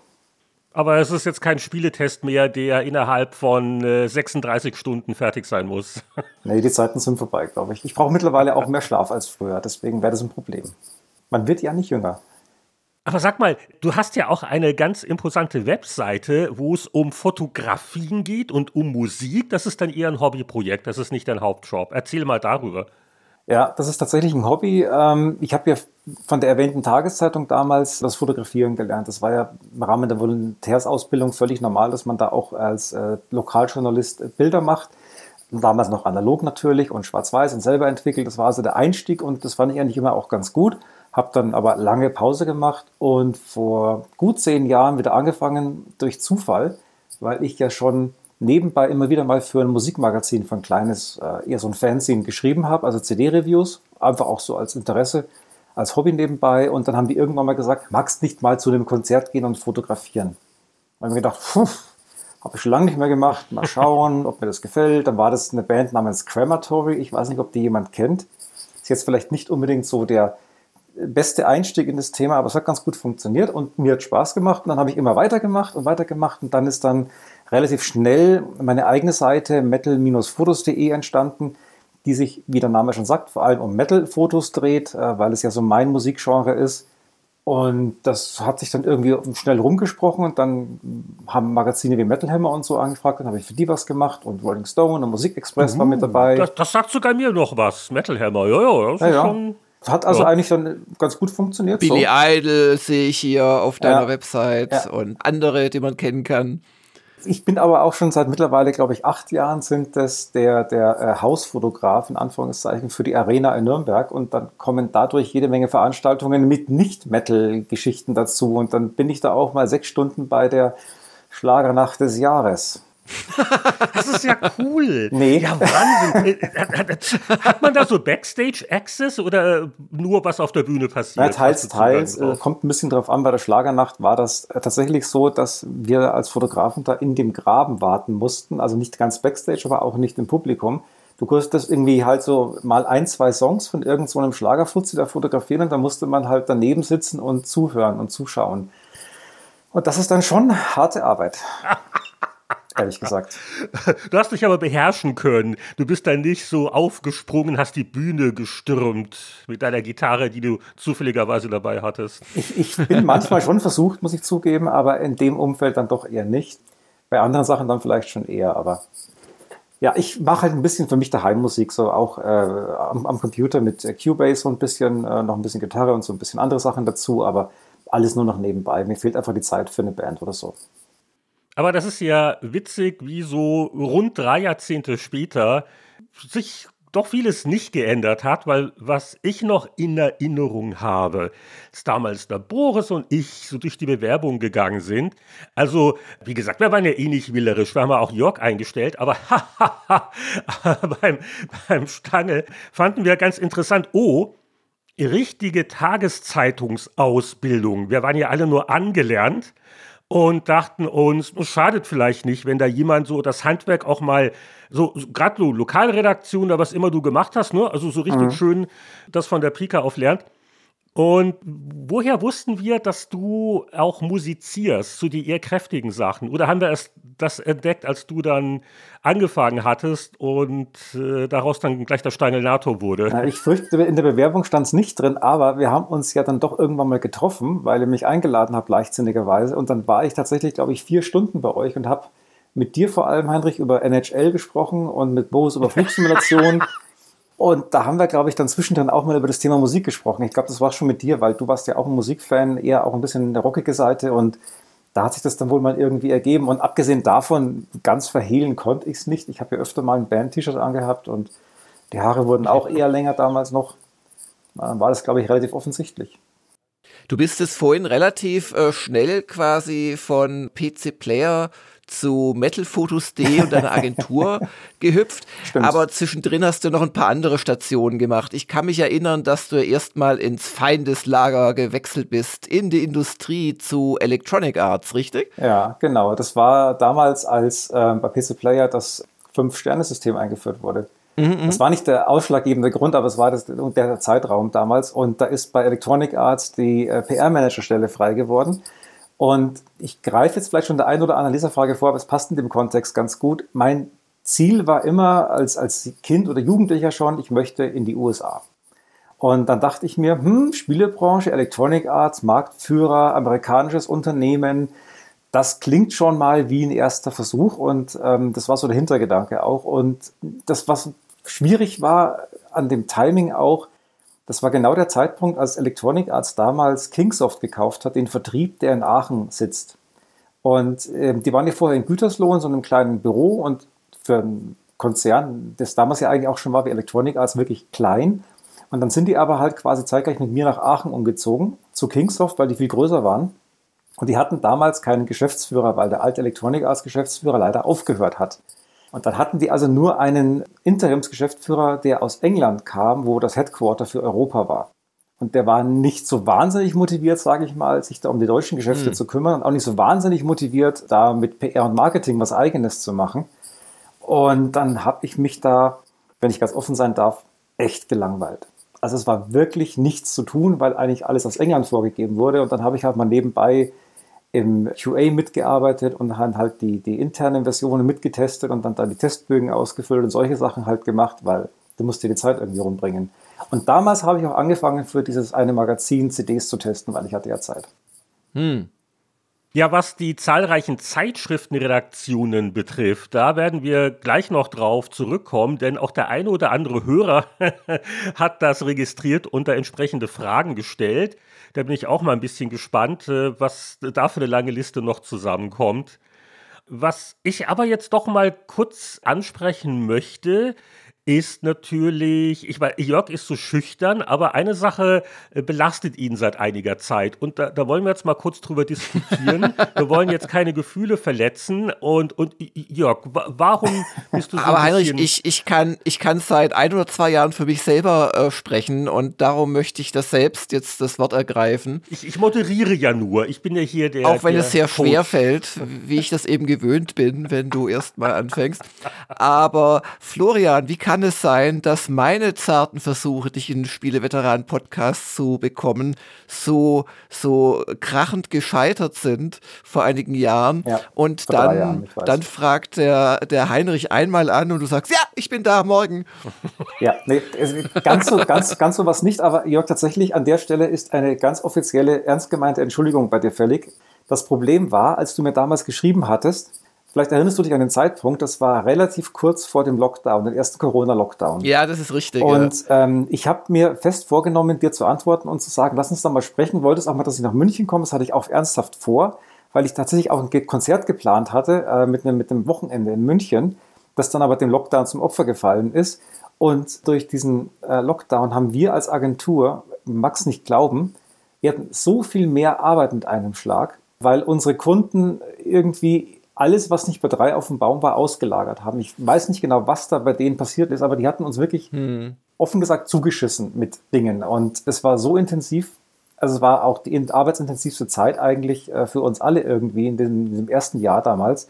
Äh, es ist wieder ein bisschen besser geworden seitdem, aber das war echt so, da kam irgendwie so viel auf einen Haufen, dass ich es dann wirklich habe liegen lassen. Und mir ist es jetzt vor kurzem in Vorbereitung wieder eingefallen, Scheiße, ich habe dir damals noch nicht mal gesagt. ähm, ah, sorry. Also deswegen wirklich, es tut mir wirklich leid. Es ist wirklich untergegangen. Alles gut. Nur ich meinte irgendwann mal zum Heinrich halt, du, ich habe dir mal angeschrieben, aber irgendwie hat er dann doch irgendwie keine Lust gehabt. ich mache mir halt gleich Sorgen, weil, also wer mal eng mit Jörg zusammengearbeitet hat, ich meine, man, man weiß ja nicht, gibt es da so alte Geschichten und so, oh, aber die, die gibt es wahrscheinlich schon, aber die sind alle verjährt. Da gibt es ganz viele alte Geschichten. Hoi, hoi, hoi. Ja, ja, es gibt, es gibt auf jeden Fall Geschichten, aber die haben damit nichts zu tun. Und ihr seid ja so, so Jahrgangsbrüder quasi, weil das war ja ein ganz wichtiger Schritt auch für die PC-Player. Wir haben ja am Anfang mit, also ganz dünn rumgeguckt äh, mit Personal im ersten Jahr. Der Thomas Werner kam dazu, hielt aber auch nicht ewig vor. Und zum Glück war dann das Heft soweit relativ erfolgreich, dass uns gestattet worden ist, nicht ein, sondern zwei Redakteure einzustellen. Ne? Also ihr, ihr sagt, ihr habt ja fast Wahrscheinlich nicht am selben Tag angefangen, aber nee. es war derselbe Aufruf. Jörg war zwei Wochen ja? vorher dran. Nee, ich glaube, die, die, Geschichte war so, ich habe früher angefangen, aber ich glaube, Florian war früher eingestellt und konnte halt nicht gleich wegen hm. seinem bisherigen Job. So war das, glaube ja, ich. Richtig, hattest, hast, ich habe eine Kündigungsfrist, glaube ich, von irgendwie ein paar Wochen damals noch und du warst, glaube ich, im Studium und konntest ja, und ich, ich musste nur meinen, genau, Jörg muss, musste nur die Uni Stuttgart verlassen, genau. Ja, hat auch Vorteile. Und ihr habt ja auch, aber können wir noch später noch drüber reden, äh, auch bei der GameStar ja dann wieder, also wie man sich wieder dann so begegnet im Laufe der Jahre. Und deswegen bin ich jetzt froh, dass es jetzt geklappt hat. Fehlt nur noch der Boris und dann können wir eine Redaktionskonferenz machen. Was machen wir in der nächsten Player? Ja, aber das wäre ja. nur authentisch, Heinrich, wenn vor deinem Schreibtisch ein mindestens zwei Meter hoher Spielepackungsstapel liegt. Ansonsten würde ich es nicht nachvollziehen können. An das erinnere ich mich an das Bild. Das war schon immer bemerkenswert. Okay, ich, ich habe mich immer so ordentlich in Erinnerung. Ich weiß auch nicht. Irgendwas Der Schreibtisch war nicht so überfüllt, aber du hast dir alles nach vorne geschoben. Also zum Thema Ordnung schreibe ich mal was, wenn, wenn alles wirklich verjährt ist, so was man so entdeckt, wenn man dann als, als kurzzeitiger äh, Redaktionsleiter sozusagen in den Schränken der ehemaligen Vorgesetzten aufräumen möchte. was da so alles zum Vorschein ja, kommt. Ja, ja, ein paar alte Leserbriefe wahrscheinlich oder Bewerbungen. Ja, Bewerbungen. Vertrauliche Budgetpläne. Solange ihr nicht einen Bewerber im Schrank entdeckt habt, ist alles gut. das ein oder andere Skelett. Bevor wir richtig mit den Fragen loslegen, wollen wir natürlich wissen, was, was hat denn der Florian Stangl zuletzt gespielt? Also, das ist ja auch immer so eine Sache, man hat es ja in jungen Jahren beruflich lange gemacht. Wie ändern sich da die Spielegewohnheiten? Was den Musikgeschmack angeht, bist du ja noch ganz der Alte anscheinend. Also, der, der Schlager war die Begeisterung vorher nicht so groß. Da wird immer noch eher kräftig gerockt. Und wie ist es denn so mit dem Spielegeschmack heutzutage? Hat sich ziemlich geändert. Ich kann es auch begründen, wenn wir die Zeit haben, aber ich sage mal ganz kurz, ich habe vor zehn Jahren oder noch ein bisschen länger her irgendwann gemerkt, dass die sogenannten AAA-Spiele, die es da so gibt, mich überhaupt nicht mehr abholen. Ähm, das sind immer mehr Features eingeflossen, die mich einfach völlig kalt lassen. Und dieser ganze Bereich ging in eine Richtung, in der ich nicht mehr war. Das hat sich bis heute nicht geändert. Ich habe es hin und wieder mal probiert. Ich habe Forza Horizon 2, glaube ich, äh, vor ein paar Jahren noch mal probiert. Das fand ich eigentlich ganz gut, aber dann hat es mich doch wieder gelangweilt, weil es schnell für mich an Reiz verliert. Und was ich jetzt spiele, sehr intensiv seit vier Jahren, ist Raid Shadow Legends. Das kennt vielleicht der ein oder andere, gibt es aber was? nicht zu. Raid Shadow Legends, das ist ein sogenanntes Gacha-Game. Du sammelst einfach Helden und ähm, machst mit denen Dinge. Das ist ein Rollenspiel mehr oder weniger, das auf Zufall basiert zu einem ganz großen Teil und das ein reines Pay-to-Win-Spiel ist tatsächlich, das mobil mit einem PC-Client ähm, erhältlich ist das finde ich tatsächlich deswegen faszinierend, weil ich diese Art von Spielen mag, weil ich sie nebenbei spielen kann. Du machst nicht so viel aktiv, aber du kannst ständig pausieren, wenn es ist. Ich kann mir deswegen gut in meinen normalen Alltag integrieren. Ich habe auch Geld dafür ausgegeben, mehr als ich wahrscheinlich jemals für PC-Spiele oder so ausgegeben habe. Einfach weil es gut ist und weil ich diesen, dieser, dieser Zufallsfaktor, der da drin ist, der ist natürlich extrem frustrierend. Aber umso schöner ist es dann, wenn es doch mal irgendwie in die Richtung geht, die man haben möchte was damit zusammenhängt, dass dieses Spiel von einem Unternehmen rausgegeben wurde oder die haben den Entwickler gekauft und die machen ansonsten eigentlich Casino-Spiele. Mm. Also die sind wirklich auf Glücksspiele für Casinos spezialisiert und danach strickt auch dieses ganze Spiel seine Aufgaben. Es ist eigentlich pervers, aber mittlerweile bin ich eher in der Situation, dass ich solche Spiele mag. Also das und ein neueres namens Eternal ähm, Evolution, das gleiche in grün, mit eben Science-Fiction-Setting, das andere ist eher so ein Fantasy-Setting das sind einfach Spiele, die kann ich mir nebenbei einteilen und da muss ich jetzt nicht zwei Stunden am Stück irgendwas spielen und die haben auch keine Story, zumindest kann man die komplett ignorieren. Ich erinnere mich dran, Witcher habe ich versucht, oder Witcher 2 war das. Ich habe nicht mal das Intro zu Ende gesehen, weil es mich einfach langweilt. Sorry. Es, sind alles gute Spiele. Ja? Ich sage nicht, dass die Spiele schlecht sind, die Entwickler Scheiße bauen. Ich sage nur, ich bin es nicht mehr. Ich bin nicht die Zielgruppe. Es tut mir einfach leid. Aber, aber Florian, was ich verstehen kann, ist, wenn man so bei diesen Games as a Service Monstern wie die neuen Ubisoft-Titel teilweise, wenn man da nicht mehr drauf anspringt. Aber es gibt doch schon auch so eine Gegenbewegung im Indie-Bereich äh, und es gibt ja auch durchaus, sage ich mal jetzt, äh, Großbudget-Produktionen, die jetzt auch nicht gerade Schema F sind. Aber da, da hole ich einfach nichts ab oder fehlte da doch die Zeit einfach? Es ist beides tatsächlich. Ich habe mich schon relativ viel auch mit Indie-Spielen beschäftigt und immer wieder mal geschaut, was es so gibt. Ich habe noch das ein oder andere Steam-Spiel bei mir. Ich habe, glaube ich, einen, einen, einen Steam-Katalog rumliegen, der ist relativ umfangreich, aber ich habe vielleicht einen einstelligen Prozentteil davon mal angespielt. Mhm. Sicher viel aus Zeitgründen, weil äh, klar, ich habe einen normalen Vollzeitjob, ich habe das Hobby mit Fotografieren, was auch relativ viel Zeit kostet. Ich mache noch ein bisschen Musik, ich habe ansonsten noch Kochen und Backen und Grillen und solche Sachen als Hobbys, wo ich auch viel Zeit reinstecke da bleibt nicht mehr ja, so viel. der Tag viel. hat nur 24 Stunden. Ja, dummerweise. Ja. Und wie gesagt, ich brauche ja auch mehr Schlaf als früher, das haben wir auch schon festgestellt. Und da bleibt dann für, super, für reines Spielen, ja, Nee, weißt du, einfach für reines Spielen am Stück habe ich nicht so viel Zeit. Und deswegen, ich brauche was, was ich wirklich in kleinen Häppchen konsumieren kann, wo ich keinen mhm. Zusammenhang beibehalten muss, wo ich nicht die Story im Hinterkopf behalten muss, wo ich nicht wissen muss, wie war die Mechanik gestern, um sie heute wieder äh, nutzen zu können, sondern das sind einfach wirklich Spiele, die kannst du sofort anfangen, die kannst du sofort liegen lassen und dann eine Woche später wieder an der gleichen Stelle weitermachen, ohne drüber nachdenken zu müssen. Aber du hast du die Ausgaben noch im Griff. Wir müssen jetzt nicht eine Selbsthilfegruppe für dich ins Leben rufen. Nein, das ist alles relativ. Ich bin jetzt seit relativ langer Zeit eigentlich Free-to-Play unterwegs, weil ich mir ein Level erspielt habe, bei dem ich mir das leisten kann, einfach mit dem Kader an, an, an Helden, die ich habe, alles machen zu können, was jetzt von neuen Inhalten ins Spiel kommt. Und deswegen, das passt ganz gut. Und früher war das ja auch nicht exorbitant viel. Ich bin in einem Clan, der ist so in den Top 10 weltweit, also schon ziemlich guter Clan. Bin einer von denen, der halt nicht 400 Dollar im Monat als Minimumausgaben hat. Ach, und die anderen haben halt dann so, wenn es mal darauf ankommt, wenn, wenn ein Turnier oder sowas ist, dann geben die auch mal locker 2000 Dollar aus. Ach du Heilige. ja, wollen wir so langsam mal ins Eingemachte gehen oder Wegen mir gerne. Okay. Wir können ja einfach mal mit der ersten Frage an Florian anfangen. Ja, und zu Beginn unserer Hörerfragen-Specials gucken wir erstmal nach, ob vielleicht nicht was auf dem Skype-Anrufbeantworter der Spieleveteran ist. Und also ein treuer Hörer, über den freue ich mich immer besonders, weil also meine Vision ist ja, dass wir ja mal eines Tages uns qualifizieren für diesen Eurovision-Status. Gibt es das heute noch im deutschen Fernsehen? So Österreich, Deutschland, Schweiz. Ja, das war dann auch mal am Samstagabend. Und wir haben ja schon den Hengsten Österreich. Und für die Schweiz ist dieser Hörer zuständig. Hallo und wiederum ein herzliches Grüezi aus der Schweiz. Jörg Heinrich, Kompliment. Es ist jede Woche spannend, euch zuzulauschen. Äh, speziell auch der Jahresend-Podcast hat wirklich Spaß gemacht. War auch toll, dass Michael Hengst dabei war. Rollenspiel-Expertise wird geschätzt. Nun komme ich zu meiner Frage, die eigentlich direkt an äh, Florian Stangl geht. Florian, wie kam es eigentlich, dass du bei so vielen Zeitschriften, also ich meine Computer-Videospielzeitschriften, tätig warst? Und Bonusfrage für dich, wo hat es dir am besten gefallen? Ich wünsche euch allen nach wie vor einen guten Start im neuen Jahr. Macht weiter so. Bis bald. Tschüss.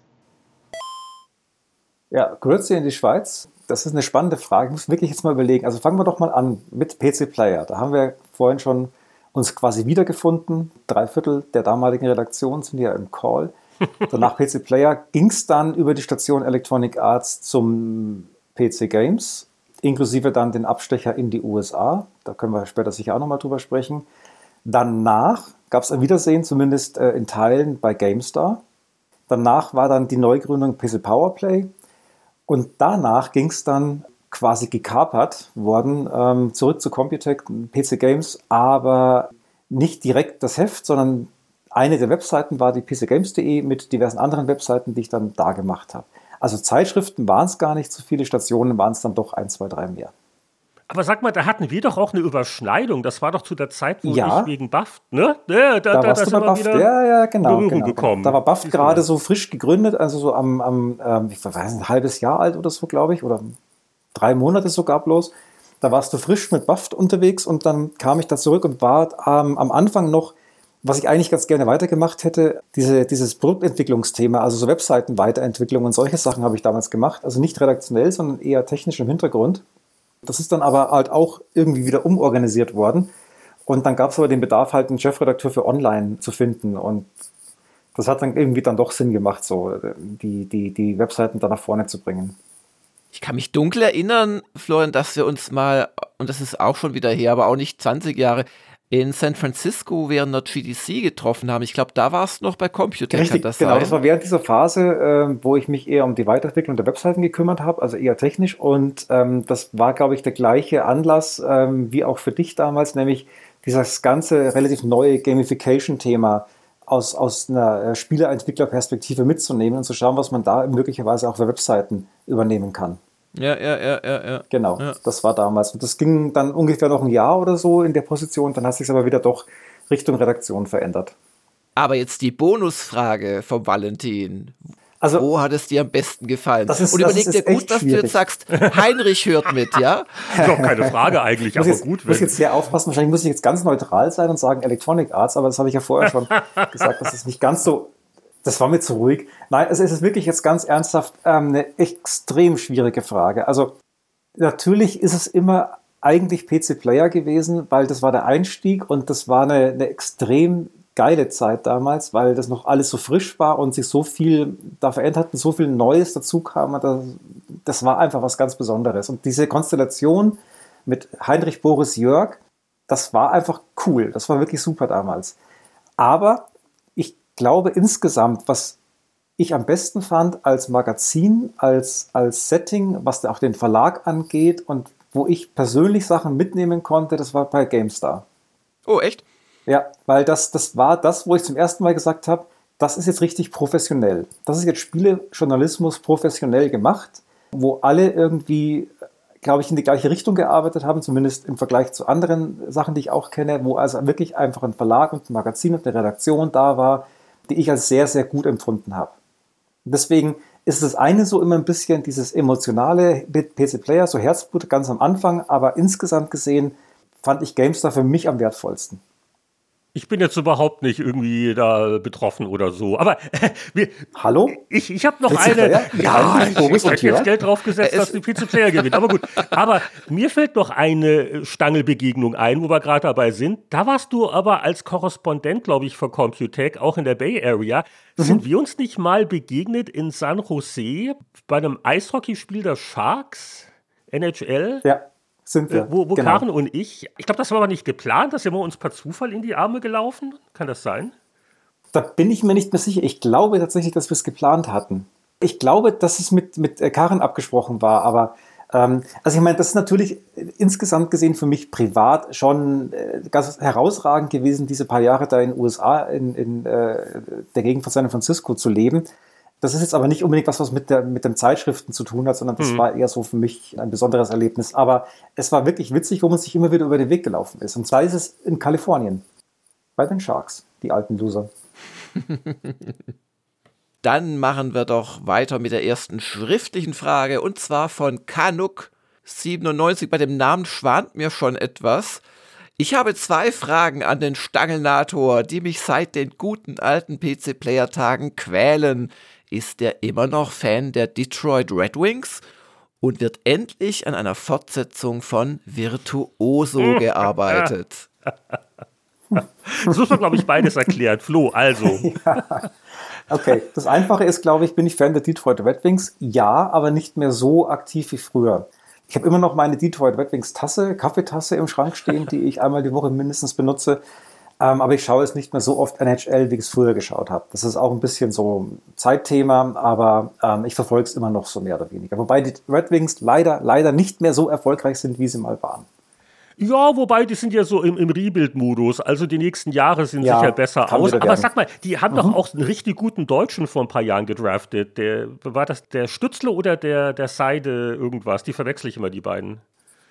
Ja, das ist eine gute Frage. Da fragst mich jetzt das, leider das falsch. Ich weiß es nicht. Ganz ah ehrlich. ja, so viel zum Thema. Wie sehr verfolgst hm. du sie noch? Das weiß man doch. Aber gut. Ist, aber so, so, so, so, ein bisschen guckst du immer noch so, so halt so die Ergebnisse. Aber jetzt, ja. Ja, ich bin ja, ich bin ja in Nürnberg äh, wohnhaft und da haben wir die, die Ice Tigers, die ich immer wieder mal auch fotografiert habe zum Teil und mir immer wieder gedacht habe, Mensch, könnte er nicht einmal vielleicht ins Playoff-Finale kommen, aber nein, sie haben es mir nie gegönnt. Und jetzt mittlerweile ist es halt so, dass die mir auch keinen Spaß mehr machen, die Jungs. Die sind einfach, ach, schade. Dann lieber Red Wings. Aber ich bin immer so ein bisschen Eishockey-Fan geblieben die ganze Zeit und wenn es irgendwie zeitlich geht, dann schaue ich mir auch gerne mal wieder ein Spiel an. Und was war Virtuoso? Ja, Virtuoso, das ist, ich habe das ja damals testen dürfen. Äh, vielen Dank übrigens nochmal für diesen Riesenspaß, weil allein die Steuerung hat mich ja schon die ersten drei grauen Haare gekostet. Ne? Ich meine, das war ja, glaube ich, das Schlimmste an der ganzen Geschichte, dass das Ding einfach nicht spielbar war. Also es gibt ja den Grund, warum wir irgendwann dann später mal äh, den, den Stangelnator gegen die Wand haben laufen lassen in dem Video, weil das das Hauptproblem war. Du konntest halt nicht mal irgendwie dich drehen und einen Schritt gehen, ohne gegen die Wand zu krachen die ganze Zeit. Abgesehen davon sah es einfach grottig aus und war strunzdumm von vorne bis hinten. Also ja, jedenfalls war es, glaube ich, ein Third-Person-Shooter, ne? Und so kann man es, glaube ich, bezeichnen. Genau, von Elite Systems als Publisher zumindest, kannte man vielleicht noch von so, so Paperboy und Buggy Boy aus der 8-Bit-Ära. Und Virtuoso ist ein lustiges Thema, weil äh, das hatte ich mir vor ein paar Jahren wieder angeguckt für die GameStar-Serie Legendär Schlecht. Mhm, mein Beileid. Und da hatte ich auch im Text, weiß nicht, ob es der Redakteur vielleicht gekürzt hat, aber in meiner Rohversion war auch ein Absatz drin, dass dieses Spiel Virtuoso der Stangel-NATO-Geburtshelfer war. Wenn ich mich hier kurz selbst zitieren darf, die bescheuerte Idee vom planlos durch Korridore ballernden, langmähnigen Lederjackenvertreter hatte zudem eine inspirierende Wirkung auf die Redaktion PC Player. Aufmerksamen Kollegen fiel auf, dass der blond gelockte Jungredakteur Florian Stangel von hinten betrachtet eine gewisse Ähnlichkeit mit der Virtuoso-Spielfigur hat und so weiter. Also der Stagelnator war geboren, auf den wir sicher noch zu sprechen kommen. Und du hattest das damals getestet in der Ausgabe 1,95 mit 52 Prozent bedacht. Das ist eigentlich zu viel, wenn man zurückblickt hier Zitat Stangl, wenn unser Musikus mit seinen beiden Pistolen ballert, geht er in die Knie, bis die Lederhose ächzt und kann dann nur noch nach links und rechts gedreht werden. Das ist so, so in unserem Alter jetzt auch so der Bewegungsspielraum, den wir noch haben, oder? Na, also bitte, ich kann mich auch noch bücken, ohne gleich umzufallen. Aber, aber nicht ohne Geräusche zu machen, aber oder? Das Aufstehen danach ist wieder schwer. Also deswegen, um diese Frage zu beantworten, wann wird endlich an einer Fortsetzung gearbeitet? Ich hoffe ja nie, ehrlich gesagt, weil das kann ja nur in die Lederhose gehen, wenn wir mal ganz ehrlich sind. Das, das, das kann nichts werden. Aber es ist wirklich so bizarr. Also das nochmal zu spielen, äh, es ist äh, immer noch ein schlechtes Spiel natürlich, aber es hat schon einen gewissen eigenwilligen Charme Du hast das noch im Regal wahrscheinlich noch stehen, oder? So, so Ehrenplatz im Wohnzimmer. Ich habe das, hab das nach wie vor aufgehoben, aus genau dem Grund, weil es doch eben mit vielen Erinnerungen verbunden ist. Und ich habe auch noch diese CD mit dem, mit, dem, mit dem Soundtrack. Das war ja damals noch eine Audio-CD mit dieser ungeseinten Band, die deswegen ja eigentlich auch für uns immer verwendbar war. Deswegen haben wir die Musik ja auch irgendwann übernommen. Die Jungs konnten sich ja nicht wehren, die hatten ja keinen Plattenvertrag. Tie-Dyed Suicide heißt sie übrigens. Ähm, keine Ahnung, was aus denen geworden ist, aber das sind so Dinge, die vergisst man einfach nicht.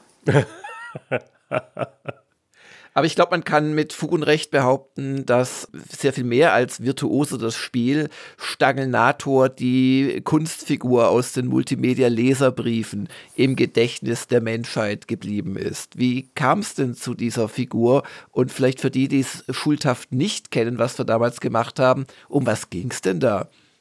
Also Heinrich, wenn ich mich nicht ganz täusche, das war ja deine Idee mit dem Stangelnator. Diesen Namen hast du ja irgendwann mal. Nicht auszuschließen.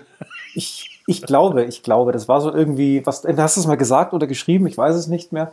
Aber wir hatten dann damals wirklich das Bedürfnis, dieses Spielprinzip und diese Steuerung irgendwie in einem Video in den Multimedia-Leserbriefen zu verewigen. Die Multimedia-Leserbriefe sind ja schon Kult. Also meine neuen Kollegen damals, vor sieben Jahren, als ich angefangen habe in der Agentur, die kannten das zum Teil. Und ohne dass sie was gesagt haben, kannte es einen Tag später die ganze Agentur. ist, nicht alle konnten das wirklich zuordnen. Manche Blicke waren ein bisschen irritiert und manche Reaktionen waren auch ein bisschen seltsam. Was haben sie denn da für neuen Kollegen an Land gezogen? Ähm, wenn man das dann wirklich 25 Jahre später sieht, diese damals dann doch, nein, es war halt pixelig, ja? wir hatten ja nicht so eine hohe Auflösung damals, konnten wir uns nicht leisten. Sieht man das irgendwie heute und denkt sich, okay, und dieser langhaarige Bombenleger mit Lederjacke ist jetzt bei uns der neue Texter. Oh, weia. Aber egal, jedenfalls, äh, diese Multimedia-Leserbriefe, die waren halt immer da, um ein bisschen so über die Spielebranche zu berichten, mal aus einem anderen Blickwinkel. Und Virtuose hat sich einfach angeboten. Und dann durfte ich, danke übrigens dafür, mehrfach mit der Gitarre in der Hand gegen die Wand rennen.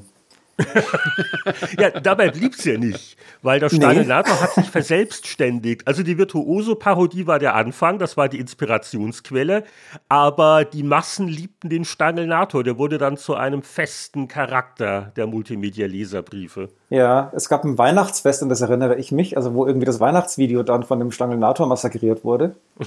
ähm, ich glaube, da gab es diverse Opfer, Jörg war auch dabei. Ja, ich, ich war dauernd Opfer, kann ich mich war, erinnern. War nicht einer der ersten Sketches? Wurde dauernd zersägt. Äh, wo, der war beide, glaube ich, noch relativ neu und wehrlos, weil Probezeit, wo wir die tolle Idee hatten, der Stangelnator bindet Jörg auf den Gleisen. ja, ja, ja. Erzähl mal. Ja, ja, ja, ja, ja, ja. Was man, ich weiß nicht, ob Jörg das damals mitbekommen hat, aber das war ja noch eine befahrene S-Bahn-Strecke. Das war ja kein stillgelegtes Gleis. das haben wir, glaube ich, bis heute nicht gesagt, oder? Sehr beruhigend. Ja, aber wir haben das Ohr mal auf die Gleise gelegt und nichts hat sich gerührt, es ist nichts vibriert, also deswegen war es safe, denke ich. Und Toni hat auch aufgepasst damals. Genau. aber stimmt, dann gab es dann gab's Blumen für Jörg. Das war doch diese, diese Indizierungskiste, dass wir dann die, die USK, keine Ahnung, 16-Version gemacht haben, wo Jörg dann Blumen bekommen hat ja, statt genau. der Kettensäge. War doch ja, super. Statt Kettensäge, ja. Ja. Doch schön. Auf jeden Fall, ich, ich habe hier übrigens einen Pfeil mit so einer kleinen Multimedia-Leserbriefübersicht und da ist festgehalten Ausgabe 295, das passt ja auch, ne? Virtuoso, der Test, etwa in dem Zeitraum, da war der erste Auftritt des Stangelnators in dieser Episode, wer es nachgucken will. Hm. Mhm. Ja, kommen wir zur nächsten Frage von Maestro84. Es sind sogar drei Fragen. Flo, wie bewertest du die Entwicklung des Spielejournalismus von früher bis heute ganz persönlich, subjektiv? Verfolgst du überhaupt noch die Spielemedien, wenn du es mit den Spielen nicht mehr so sehr hast? Ja und nein. Ich verfolge sie tatsächlich, aber nicht die klassischen, sondern für die beiden Spiele, für die ich jetzt vor allem halt dann doch Zeit investiere, wenn ich sie denn habe, die beiden vorhin erwähnten Raid Shadow Legends und Eternal Evolution, da schaue ich mir halt diesen modernen Spielejournalismus auf YouTube an. Also einfach von Content Creatern, die sich intensiv mit diesen Spielen beschäftigen. Und das ist eine Entwicklung, die hat ja damals noch, als ich noch bei, bei einem Verlag war, schon angefangen. Und das ist was, was einfach, glaube ich, nicht wirklich gut zusammengeht. Ein Verlag, der mal Monatshefte rausgebracht hat, der dann Webseiten betreibt und dann dieses eher moderne, ich mache auf YouTube meinen Content und kann davon auch sehr gut leben, weil ich halt quasi nur mich alleine bezahlen muss oder bezahlen lassen muss. Das kriegst du, glaube ich, nicht wirklich gut zusammen. Und ich weiß deswegen überhaupt nicht, was für Hefte es noch gibt, wie sich die verkaufen, was da drin steht. Ich, tut mir leid, ich krieg's einfach nicht mit, weil ich brauche ja keine Beratung für Spiele mehr. Und ich schaue mir das Ganze auf YouTube an von Leuten, die ich irgendwie als Typen interessant finde und die Content haben, von dem ich glaube, dass er in irgendeiner Form relevant für mich ist. Aber das gilt nicht nur für Spielejournalismus oder für Spiele, sondern auch für alle anderen Sachen, die mich interessieren. Ob das jetzt Musik ist oder Barbecue oder was auch immer das ist so eine Mischung aus, ich lasse mich berieseln und ich informiere mich tatsächlich auch über Details, die Leute wissen, weil sie mehr Geld ausgegeben haben für irgendwas als ich, zum Beispiel. Mhm. Die zweite Frage hast du gerade, glaube ich, beantwortet. Wie hat sich dein Spielen mit der Zeit entwickelt? Aber vielleicht noch zur dritten von Maestro 84. Wie oft wirst du heute noch auf den Stangelnator angesprochen, außerhalb deiner Agentur? Ja gut, die haben sie hinter sich, äh, erfreulicherweise. Ansonsten ab und zu mal tatsächlich auch bei einem relativ frühen ersten Besuch bei einem unserer Kunden. ähm, da hat dann ein gestandener Ingenieur gesagt, äh, nachdem wir uns da vorgestellt haben und dann auch ich mich vorgestellt habe, also ich kenne einen Florian Stangl und der testet Spiele. und dann haben wir gedacht, okay, ja, äh, gut, erwischt. Und ansonsten, ja, halt im, im Bereich der Fotografie mit den Konzertfotografen, die es in Deutschland gibt, da kennt man halt die allermeisten, man kennt sich untereinander. Da gibt es den einen oder anderen, mhm. der früher auch mal äh, was gelesen hat oder immer noch liest und den Stangelator halt noch kennt. Ähm, das kommt ab und zu mal vor, aber nicht mehr so oft. Und auf der Straße angesprochen von Wildfremden bin ich noch nicht worden. Also auch keine Heiratsanträge an der Straßenbahnhaltestelle. Die gab es ja nicht mal zu PC-Player-Zeiten. Dann auf zur nächsten Hörerfrage. Die kommt von Sasswalker und der schreibt, was war eigentlich damals euer Beweggrund, beziehungsweise wer ist auf die Idee gekommen, die unvergesslichen selbstgedrehten Videoaufnahmen von Stangelnator bis zu Raumschiff GameStar mit euren Lesern zu teilen? Ich finde, es war eine sehr gelungene Art, die Redakteure humorvoll und persönlicher darzustellen und damit das Magazin unverwechselbar rüberzubringen. Dennoch könnte ich mir vorstellen, dass es einige kritische Diskussionen vorab über die Entscheidung gegeben hat. Würde mich freuen, wenn ihr ein wenig aus dem Nähkästchen plaudern könntet. Also, lieber Sasswalker, du hast das eigentlich schon sehr gut erkannt, weil soweit ich mich erinnere, war das schon mit auch ein Grund, dass man gesagt hat, hey, selbst gedrehte Videos mit unseren Redakteuren, das ist exklusiver Content, den haben die anderen nicht, während die Demo von Spiel Virtuoso, die, die haben die anderen halt auch. Also das war das eine, das Alleinstellungsmerkmal, die Personality und also ich, ich, spreche jetzt ja nur für die PC-Player, CD-Player Anfangszeit. Wir haben das einfach gemacht. Also da, Boris und ich damals, äh, wir hatten da keine Instanzen, die das hätten genehmigen müssen. Wir fanden die Idee einfach lustig und haben wir das gemacht. Und ich will dir mal ein, ganz am Anfang bei PC-Player, vielleicht tue ich jetzt jemandem Unrecht, im Verlag irgendein Vertriebsmensch, irgend, irgendeiner soll wohl mal äh, gegrummelt haben, was das für ein Blödsinn sei, aber die Leser fanden es gut und das war's dann. Ja, und bei, bei GameStar war das natürlich äh, einfach kopiert, weil just dieser Aspekt der Exklusivinhalte, die auch die Redakteure ja zu Leuten macht von irgendwelchen Schreiberlingen, von denen es maximal ein Bild gibt, das war ja klar erkennbar. Und bei Raumschiff GameStar kam eigentlich nur die Idee dazu, dass man das halt noch so in einen engeren Rahmen noch ein bisschen gießt. Die Multimedia-Leserbriefe waren ja tatsächlich immer dadurch eingerahmt, dass oft Boris oder auch Heinrich oder andere Leute am Tisch saßen und halt den Post gewühlt haben. Das war dann zwar meistens gefaked, aber hatte halt immer noch diesen Aufhänger. Und bei Raumschiff Gamestar war es halt so, weiß nicht, Star Wars. Ja, das war eine richtige Handlung. Und ja, ja, genau. vorher war es halt eine, eigentlich nur eine sehr lose Sketch-Show. Also wenn da jemand mal eine Doktorarbeit drüber schreiben wollte. Ja, und das verbindende Element war natürlich der Toni Schweiger, der ja beide aufgenommen äh, hat und äh, gedreht hat und, und dann auch äh, mit Special Effects ausgestattet hat. Und so hat sich das entwickelt. Also ich, ich fand das immer toll. Und lustigerweise bei IDG wurde meiner Erinnerung nach erst ein bisschen geschluckt, was das soll, aber dann konnte ich recht. Nee, also aber nicht, nicht so, nee, also da, da hatte ich bei anderen Themen größere Probleme, zum Beispiel bei einem gescheiten Faxgerät oder wieso man überhaupt so viele Leute braucht für so Spiele, Berichterstattung. Aber das haben sie relativ schnell, also der, der Stefan Scherzer und der Jörg von Heimburg, gut gefunden, diesen Personality-Aspekt. Das hat ihnen gefallen. Und die haben ja dann auch am Anfang, die ersten ein, zwei Folgen, haben sie auch so ein bisschen mitgespielt. Dann ging die Begeisterung wieder zurück. Aber generell hatten die damit kein Problem.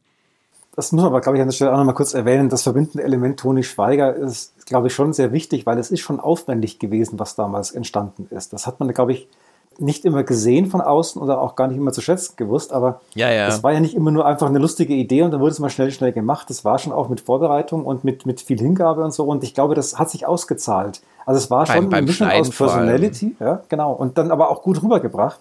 Ob da jetzt eine Story noch dabei war oder nicht, aber es hat sich schon, denke ich, gelohnt, diesen Aufwand da reinzustecken. Das, ich fand es ich fand's super und ich finde es bis heute nicht nur eine gute Erinnerung, sondern einfach auch wirklich ein gutes Konzept, dass die Leute, die dahinter stehen, sich auch zeigen und dann auch mal ein bisschen aus dem Alltag ausbrechen dürfen, so wie es der Stangelnator ja auch durfte, netterweise.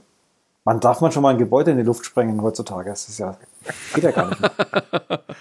man darf auch nichts mehr heutzutage. Ja, ähm, wollen wir zum Florian Zimmermann kommen? Der hat nämlich auch ein paar Fragen speziell an den Florian und allen anderen äh, Hörerbriefschreibern sei natürlich wie immer gesagt, jetzt haben wir halt mal den Florian in der Sendung. Natürlich konzentrieren wir uns da auf Fragen, die sich auch an ihn richten oder nur an ihn. Und die ganzen vielen schönen anderen Fragen, die ihr noch gestellt habt, die werden nicht verschütt gehen, versprochen. Also, Florian Zimmermann fragt.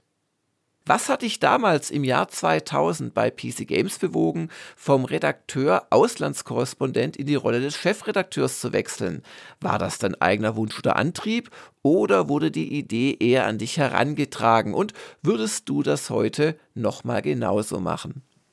Ich habe die Frage im Vorfeld gelesen und lange drüber nachgedacht und ich äh, finde die Antwort wirklich schwierig. Also der eine Teil ist einfach, die Idee wurde an mich herangetragen. Ähm, das war eine relativ klare Formulierung, die da hieß, kannst in den USA bleiben oder kannst Chefredakteur werden. Und ich habe damals für mich auch relativ lang überlegt, ob ich es machen möchte, weil ich wollte ja in den USA bleiben eigentlich. Das war ja so immer mein Ziel. Gleichzeitig aber war das damals die Zeit, als äh, ja GameStar, der, der PC Games, schon richtig Konkurrenz gemacht hat, also richtig Feuer und im Hintern. Und ich habe dann irgendwie für mich ein bisschen die Motivation, A, natürlich äh, Chefredakteur zu sein. Vom Redakteur quasi zum Chefredakteur war das eine. Das andere war halt dann auch diese Motivation, Gamestar irgendwie in die Schranken zu weisen. Hat nicht funktioniert. Egal, da bin ich halt danach zu Gamestar gewechselt. If you aber, beat them, join them. Aber das kam dann später, glaube ich. aber das war zumindest die äh, Motivation, damals mit der Petra Fröhlich, damals noch Maueröder zusammen, zu versuchen, PC Games halt einfach so zu positionieren, dass es äh, erfolgreicher wird. Und das war dann für mich auch der Grund zu sagen, okay, dann gebe ich halt diesen einen Traum mal auf mit USA. Vielleicht kann man nochmal irgendwann zurückgehen, wenn man älter ist. Und äh, ich probiere jetzt halt mal als Chefredakteur mein Glück. Aber du hast es dann nicht mehr probiert, zurückzugehen oder hat sich das dann bei dir von der Interessenslage geändert? Oder war einfach die USA auch nicht mehr so attraktiv für dich im, in späteren Abschnitten deiner Karriere oder deines Lebens? Das waren rein private Gründe in dem Fall. Ähm, ich hätte immer ganz gerne, aber dann, findet man doch irgendwann mal eine, eine langjährige Freundin und dann äh, hat sich irgendwie das ganze Thema wieder in eine andere Richtung verändert und ja, dann war ja. das nicht mehr so akut, dass ich nochmal unbedingt dahin musste. Ich würde es aber heute nach wie vor nicht ausschließen, vielleicht irgendwann doch mal wieder. Wer weiß. Wir sind ja doch noch jung, ein bisschen. ja, gerade noch. Gerade noch, genau. Ja, dann hat der Florian eine Anschlussfrage. Was gab 2002 den Ausschlag, nach doch etlichen Jahren beim Computec Verlag zur direkten Konkurrenz der GameStar zu wechseln? Und der zieht dann noch Parallelen zu einem unverzeihlichen Wechsel vom Club, erst FC Nürnberg zu Gräuter Fürth. Ja. Hm. Ich glaube, die Zuordnung stimmt da nicht so ganz. Äh, aber egal. Also es gab halt in dem Zeitraum dann, als ich da äh, Chefredakteur war, sehr viele Veränderungen, die eigentlich dazu geführt haben, dass man sich, glaube ich, entfremdet hat. Also ich fand das, welche Richtung es ging, nicht mehr gut und das, was ich gerne gemacht hätte, fand man da nicht mehr gut und es hat einfach nicht funktioniert. Und dann haben wir uns getrennt und äh, nachdem ich ganz gerne im Spieljournalismus damals weitermachen wollte, war natürlich schon die Orientierung nach oben ganz sinnvoll und da gab es halt einfach nur GameStar. Und irgendwann. Trotz oder wegen Jörg Langer bist du dann dahin gegangen? Ich, wollte gerade sagen, ich habe irgendwann, ich überlege gerade wann es, weil Jörg, vielleicht weißt du es noch, irgendwann haben wir uns mal unterhalten und dann meintest du, dass sich bei euch auch was verändert und da möglicherweise was sich ergeben könnte. Und dann hat sich das irgendwie halt in einem, in einem Gespräch, was wir in München mal hatten, glaube ich, ganz gut ergeben. Und wie gesagt, für mich war damals schon ersichtlich, auch von außen, dass das, wie GameStar gemacht wird und wie der Verlag dahinter funktioniert, sehr professionell ist. Und das war wirklich ein Anreiz, mal auf dieses Level zu wechseln, um es ganz deutlich zu sagen. Es hat einfach für mich extrem viel gebracht und ich habe extrem viel gelernt. Das war auch eine ganz schöne Umstellung. Aber es war schon der Wille zu sagen, okay, ich finde die Games da so wie sie gemacht wird, super, da würde ich gerne mitmachen. Und gab es äh, negative Reaktionen von Ex-Kollegen oder der PC Games Leserschaft? So nach dem, also es fragt auch noch der Florian, so nach dem Motto Verräter zum Feind übergewechselt oder war das gar nicht so das Thema? Also es gab, glaube ich, eine, eine Reaktion aus dem ehemaligen Kollegenkreis, die aber nicht ganz ernst gemeint böse war. Das war eher so ein Spruch. Ansonsten gab es da eigentlich nichts. Hm. Es gab ein paar ehemalige Mitarbeiter, die haben mir eher gratuliert. Kann man ja auch mal sagen nach der langen Zeit. Und ja, also ich, ich habe jetzt zumindest keine Erinnerung an irgendwie negative Reaktionen. Und auch noch die dritte Frage vom Florian Zimmermann bezieht sich so auf deinen Werdegang bei den Heften, weil du bist ja dann von GameStar weg, um mit dem Martin Deppe zusammen die PC Powerplay zu machen, wo wir übrigens bei IDG einige Sorgen hatten, die sich dann, und das lag sicherlich nicht an euch, sondern eher so an der Marktsituation, nicht ganz so bewahrheitet Aha. haben, aber wir haben das schon auch ernst genommen. Übrigens, Geld floh nicht weglaufen. Irgendwann mal, also die PC Powerplay von Cypress, das ist ein Thema, was immer wieder mal auch gewünscht wird von unseren Hörern. Mhm. Und ich sage dann immer, puff, äh, eines der wenigen Hefte, wo ich nicht mal jemals war. Jetzt haben wir hier einen neuen, neuen Ansatzpunkt. Und den Deppe gibt es ja auch noch irgendwo. Weiß nicht, ob er noch miteinander redet. Äh, nur mal so von Hinterkopf. Ja, ja, der, also, der, ne? Eines Tages. Mit dem Martin war ich in so einem 25 oder 30 Jahre GameStar-Podcast letztes Jahr, letzten Sommer. Und viel Harmonie, ja, und so. Alles super das, das, also das war alles sehr pflegeleicht im, im, Podcast. Und, und Martin ist noch derselbe Martin wie immer, also mit seinen Sprüchen und so. Und also. Aber jetzt nicht ablenken ja. hier. Hast du danach äh, mit dem Gedanken gespielt, die Games-Branche zu verlassen? Oder wie hast du da getickt? Weil äh, nach PC Powerplay, hast du ja vorhin schon verraten, ging es ja dann ähm, nochmal zurück zu Computec. Genau, die haben ja im Endeffekt Cypress oder das, was Cypress da hatte, an, an äh, Heften und Webseiten gekauft, einen Teil davon eingestellt, einen Teil davon übernommen, integriert, wie auch immer. Also Dynamite.de war ja die Webseite, die ich damals als Chefredakteur geleitet habe. Die haben sie gekauft, wollten sie also übernehmen und da bin ich dann quasi mit. Und eigentlich wollte ich nicht, um ganz ehrlich zu sein, weil ich habe damals schon gemerkt, dass die Spielebranche auf Dauer für mich nicht das Richtige sein wird. Ähm, es war einfach perspektivisch für mich nicht das Richtige. Dann hat mir aber der damalige Vorstand angeboten, doch was eher im technischen Bereich zu machen, als eben äh, Produktentwicklung war das mit, mit den Webseiten dann, vor allem im Online-Bereich, mit ein paar anderen Sachen noch. Und das fand ich extrem viel spannender, als wieder irgendwie Redaktion zu machen. Deswegen bin ich dann quasi mit und habe das dann gemacht, auch sehr gerne. Hätte es auch gerne weitergemacht, aber es gibt halt immer wieder mal Veränderungen und dann ging das halt nicht mehr. Und gleichzeitig kam eben die schon erwähnte Suche nach einem Chefredakteur für die Online-Geschichten bei Computec und habe dann das gemacht. Hat mir auch Spaß gemacht, ähm, weil da auch sehr viel bewegt werden konnte. Deswegen war das ganz okay.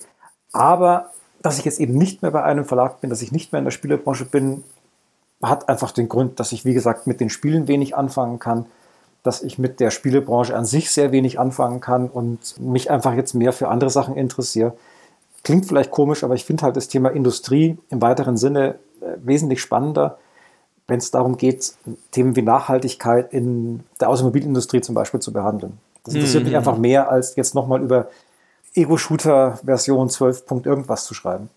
Und es ist auch ausgereizt. Ich meine, ich war ja bei diversen Zeitschriften, ich war bei diversen Webseiten, ich kenne es, ich fand es toll, aber irgendwann ist es auch zu Ende. Wenn man mal Virtuoso gespielt hat, dann kann einen das neumodische Zeug auch nicht mehr locken. Das ist doch wahrscheinlich. Ich meine, ich finde es ja bewundernswert, dass ihr zwei das ja immer noch macht und offenbar immer noch gerne macht. Das ist ja auch klasse. Ich bin da, glaube ich, ein anderer Typ. Also ich interessiere mich dann doch immer wieder mal für neue Sachen und möchte dann da gerne auch machen mit, mit mir Heinrich jede Woche mit. Also ich weiß jetzt nicht, ob man das gerne macht, aber ne. ja, ich muss ja immer mit diesem einen Typen da dem quengeligen Typen da. Also, pass auf, jetzt, jetzt schick doch mal dem, dem armen Flo mal eine, eine Retro-Gamer und, und mal gucken, ob er da nicht wieder so konvertiert wird so auf die gute Seite des Lichts oder wie auch immer. Während wir noch über Star Wars Reminiszenzen reden, hat Andreas Wander schon längst die nächste Frage um aufgelegt. Eine, eine Singular? Andreas Wander stellt selten nur eine Frage und wir haben so ein bisschen vorausgewählt, wiederum auch in Richtung von Florian und fragen einfach mal für den Andreas. Florian, hattest du im Tageszeitungsbetrieb ein fixes Ressort oder bist du gesprungen zwischen Politik, Kultur, Finanz, Sport und Unterhaltung? Ähm, Im Lokaljournalismus ist es ja meistens so, dass es halt keine fixen Ressorts gibt, sondern dass alles, was im Bereich der Tageszeitungen anfällt, halt gemacht wird. Ähm, es gibt eine gewisse Möglichkeit, sich zu spezialisieren. Zum Beispiel möchte jemand ganz gerne eher Sport machen. Ähm, das sind dann Leute, die eher Fußballfans sind, auch im Verein aktiv sind, äh, gerade auch in dem Ort, wo man halt diese Lokalzeitung dann herausgibt. Das habe ich nicht gemacht, das war gar nicht meins. Ich wollte einfach alles irgendwie machen und da musste man wirklich dann vom Kaninchenzüchterverein bis zur Autobahnbrückeneröffnung alles abdecken. Und das fand ich irgendwie auch ganz spannend eigentlich, diese, diese Bandbreite zu haben und da immer wieder auch neue Sachen kennenzulernen, über neue Sachen nachdenken zu müssen, neue Leute zu interviewen oder was es da alles gab. Ja, und eine weitere Frage noch vom Andreas Wander. Und wir haben jetzt auch eher so die Fragen rausgepickt, die jetzt noch nicht von anderen Leuten auch gestellt worden sind. Aber was der Andreas konkret noch wissen will, ist zum Beispiel PR-Manager bei Electronic Arts. Wie fühlte es sich an, Programme zu dem Marketingplan passend zu präsentieren, statt sie unabhängig zu testen? Das ist wirklich eine spannende Frage, weil ich glaube, das ist ja auch immer genau dieses Bild, das man hat, dass man von der guten auf die böse Seite wechselt, vom äh, kritischen Testmagazin zum geldgeilen Publisher. Das Schöne ist, dass man, also bei Electronic Arts damals war es ja wie gesagt so, dass die ganzen Aktivitäten aus England zentral gesteuert wurden und man eigentlich nur im Endeffekt ein Pressemusterkarton äh, aufgemacht hat, in neue Umschläge verpackt hat und dann wieder rausgeschickt hat. Und die ein, zwei Marketingpläne, die ich dann selber irgendwie ausgefüllt habe, die waren ja auch quasi Makulatur, weil sich die Spiele damals schon genauso verzögert haben wie heute. Also es war halt einfach nicht so das Thema. Was aber interessant war, waren dann die Pressetouren mit mal einem Spiel im Gepäck zu kritischen Redaktionen. Das ist dann schon nicht so einfach. Also es war auch tatsächlich immer wieder so die, die Frage innerhalb von Electronic Arts, ja, kann denn der das überhaupt äh, als PR-Manager, wenn der doch früher immer unsere Spiele zerpflückt hat, wenn es da mal irgendwo ein Problem gab? Und das ist natürlich schon so was. Man, du weißt ja, mit was du rausgehst. Du schaust dir das Spiel ja vorher an und du kennst dann auch die Macken. Ich glaube, der Vorteil ist, wenn man das auch mal aus Journalismus-Sicht gemacht hat, dann kann man relativ offen damit umgehen und sagen, Leute, ja, ich weiß auch wie ihr, das ist halt das, was es ist und nicht irgendwas völlig Euphorisches, völlig Erfundenes oder irgendein anderer Blödsinn. Man muss da, glaube ich, relativ authentisch mit umgehen. Und das hat, glaube ich, besser funktioniert, als wenn dir irgendjemand erzählen möchte, wie toll es doch eigentlich ist. Ja, es gab ja vor allem so in der Anfangszeit PC-Player, wir nennen jetzt keine Namen, Florian, aber es gab ja schon auch so, ähm, ja, Pressevertreter, die wirklich gar keine Ahnung hatten von ihren Produkten und das fand ich immer sehr lästig. Und ich glaube auch, dass da jemand, der weiß, was er erzählt, äh, einfach bessere Karten hat bei den Ex-Kollegen auch. Wobei ich auch sagen muss, also ich habe im Laufe der Jahrzehnte doch viele Pressesprecher kennengelernt und also die wenigsten sind solche, wie man sich das vielleicht vorstellen würde, solche, ja, alles, alles Tollräder.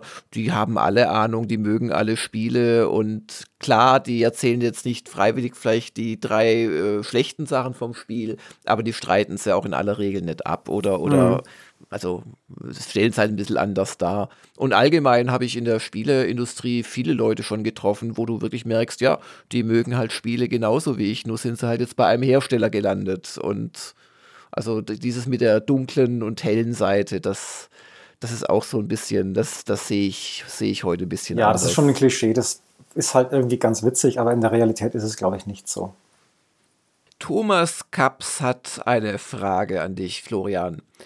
Du hast in deiner Karriere eine große Anzahl von Simulationen getestet. Flugzeug, Heli, Mac. Wie kommt's? Hattest du Interesse an komplexen Simulationen oder war das letzten Endes der eleganteste Weg in die Redaktion, da niemand anders 47 Tasten vor dem Start drücken wollte? Ich wollte eigentlich immer, seit es die ersten Videospiele gab, irgendwas mit 3D-Grafik, mit einem Cockpit von einem Raumschiff oder Flugzeug oder Auto haben. Ähm, ganz egal, die ersten Rennspiele, die es da schon gab, die waren halt immer Autos von hinten oder von der Seite. Ich wollte halt in einem Cockpit sitzen. Und sobald es das dann gab mit den ersten PC-Spielen, die das wirklich einigermaßen grafisch anständig zeigen konnten, war das einfach genau mein Ding. Hintergrund ist, ich wollte als Jugendlicher unbedingt fliegen lernen. Ich wollte den Segelflugschein mhm. machen mit, ich glaube, 15 oder 16 habe mich dann über die Theorie informiert, das war mir dann zu aufwendig und habe es dann bleiben lassen, mich doch lieber auf Simulationen fokussiert, die einfach leichter zugänglich waren. Und ich habe auch irgendwie einen perversen Spaß daran gehabt, Handbücher von Flugsimulationen zu testen, bevor ich zum ersten Mal überhaupt das Spiel installiert habe. äh, ob das ein Falcon war oder, oder die F-15-Dinger oder so. Ich fand es irgendwie cool, das alles mal zu lesen, was sich die da auch für eine Mühe gemacht haben. Und ähm, das ist heute natürlich nicht mehr so, wobei ich immer noch Richtung komplexer Flugsimulationen schiele. Es gibt da ja mittlerweile ganz gute, auch mit ähm, VR-Helmen und Brillen. Das täte mich immer noch reizen. Zeitfrage ist das Problem, aber der Reiz ist nach wie vor da. Ich mag einfach Simulationen von echten Sachen, die man gefahrlos ausprobieren kann. Äh, hast du einen VR-Helm oder sollte ich da Jörg mal ein bisschen beraten? Nein, ich habe ich hab gar nichts in der Richtung. Ich habe Zweifel, dass es im Spielebereich wirklich so viel bringt für mich, weil ich es nicht oft genug nutzen würde, ehrlich gesagt. Mhm. Ähm, ich würde es ausprobieren, klar, und dann wahrscheinlich so wie vieles andere halt wieder in der Ecke verstauben lassen. Deswegen bin ich da noch sehr zurückhaltend. Vielleicht mal irgendwann. Ja, und eine ganz andere Hardware-Frage haben wir hier noch vom Philipp Schneider. Der schreibt, Hallo Stangelnator, wie viele Gitarren hast du in deinem Leben zertrümmert? Ich erinnere mich dunkel an ein Video, in welchem du eine Gitarre als Waffe verwendet hast. Kommt das öfter vor oder war es das einzige Mal? Ich fange mal hinten an. Ich habe eine Gitarre als Waffe verwendet, nicht nur in diversen Videos mehrfach, sondern tatsächlich auch mehrfach auf einer Bühne, aber eher als akustische Waffe den Publikumsreaktionen nach zu urteilen, war das wohl ziemlich heftig, aber Ich habe es dann auch bei PC Player wiederverwenden können mit einer Akustikgitarre, die ich als Waffe eingesetzt habe. Das war ja dann harmlos, relativ, glaube ich, meine ich. Ich weiß nicht, wie viele Opfer es wirklich waren. Wir haben es nie gezählt. Wäre vielleicht mal eine Idee. Der, der Stangelnator, wie er durch die Gänge schreitet. Aber so, so auf der Bühne, so, so in echt, warst du nicht einer von diesen zornigen jungen Männern, die ihre Gitarren zertrümmert haben. Ist ja auch teuer, das Zeug, ne? Eben, deswegen, ich habe mich da immer gut um meine Gitarren gekümmert. Ich habe tatsächlich keine einzige Gitarre in meinem Leben zertrümmert. Die einzige Gitarre, die mal kaputt ging, war ja dieses Testmuster von Pearl, damals bei PC Player, das aber irgendjemand mit einem Auto überfahren hat. Und das war nicht ich, ich war das Opfer. Ich wollte gerade sagen, war da nicht mal eine Multimedia-Leserbriefe-Episode, ja, wo, ja. Äh, ich weiß nicht mehr in welchem Kontext. Hast du das noch genau in Erinnerung? Ich weiß es auch nicht mehr. Ich weiß nur, dass äh, Jörg mit dem Auto auf mich zugerast ist mit mindestens 200 km/h. Mindestens. Und ich bin dann, glaube ich, in einer Millisekunde vor dem Aufprall noch weggesprungen, aber die Gitarre lag auf dem Boden. Das, das haben wir aber schon geschnitten. Das war nicht wirklich gefährlich, oder? Nein, nein, das war natürlich geschnitten. Nee, es war auch, es war auch ein bisschen blöd, weil wir mussten, glaube ich, dieses ganze Ding dreimal überfahren, weil ähm, die Gitarre immer weggeschoben wurde vom Auto und nicht kaputt ging. Das ist gar nicht so also leicht. Wenn es mein damaliges Auto war, war das Auto einfach zu leicht. Das, das hatte gegen die Gitarre einfach Schwierigkeiten, sich sein, durchzusetzen. Ja. Gut, da bin ich ja froh, dass wir das jetzt auch noch geklärt haben. Und ich glaube, wir kommen jetzt zum Ende unseres Fragen-Specials. Florian muss noch in den Keller gehen und Virtuoso raussuchen, oder? Aber ich fand das zwar war sehr amüsant und auch sehr interessant. Also danke auch für deine Antworten. Danke nochmal ähm, für die coolen Fragen an den, alle Leser und Zuhörer. Ähm, hat wirklich Spaß gemacht. War eine schöne kleine Zeitreise mit euch. Viele Erinnerungen. Und deswegen herzlichen Dank dafür. Oh, und Heinrich L. hat noch eine letzte Frage. Spielst du, wenn du spielen würdest, NHL immer noch mit der Tastatur? die machen ja auch keine PC-Version mehr, die Mistkerle. Aber das war doch immer so der, der Gag, ne? dass du das immer die Tastatursteuerung bevorzugt hattest. Ja, und seitdem bin ich heute noch der Meinung, für ein gutes Spiel reichen zwei Tasten. Also Richtung und zwei Tasten fertig. Schuss- und Passtaste, mehr braucht kein Spiel. Dann beenden wir die heutige Folge. Der Sack wird wieder zugemacht, aber Florian bleibt jetzt draußen. Das war ja nur ein Überraschungseffekt am Anfang, den brauchen wir nicht wiederholen. Und auch nochmal von mir vielen Dank an Florian fürs Vorbeischauen und an euch da draußen vielen Dank fürs Zuhören. Ich hoffe, ihr tut es bald wieder. Und bis dann. Tschüss. Das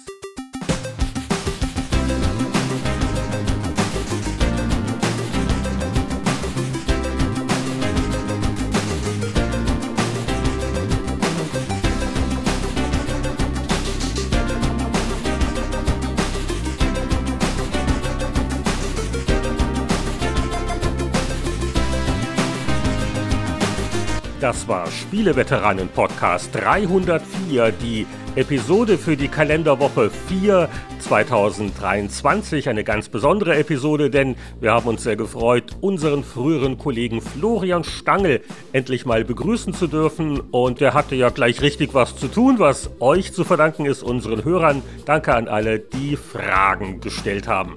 Keine Frage ist, dass die Spieleveteranen auf ihre geschätzten Patreon-Unterstützer angewiesen sind. 5 Dollar im Monat und ihr kriegt jede Woche eine neue Episode und sorgt dafür, dass der Laden bei uns werbefrei am Laufen bleibt. Hingebungsvolle Beitragszahler sind zum Beispiel die Mitglieder der Medizin-Unterstützer Riege, die wir am Ende jeder Sendung gerne namentlich grüßen. Also Hallihallo, Christian Kohlheim, Markus Werner, Champa, Marc-Alexander Grundke, Lüder Görtmüller, Mario Stritzelberger, Alexander Schulz, Tobias Navarra, Gronk, Christian Timmer, Andreas Wander, Peter Verdi, Heinrich von Weinau, Donkey Kong, Oliver Reynolds, Hans-Peter Krüger, Patrick Grosse, Matthias Faut, Sasswalker, Rainer Pielmann, Julian, Frank Ridders, Daniel Frödert, Florian Zimmermann und Thomas Shaggy Scheffler.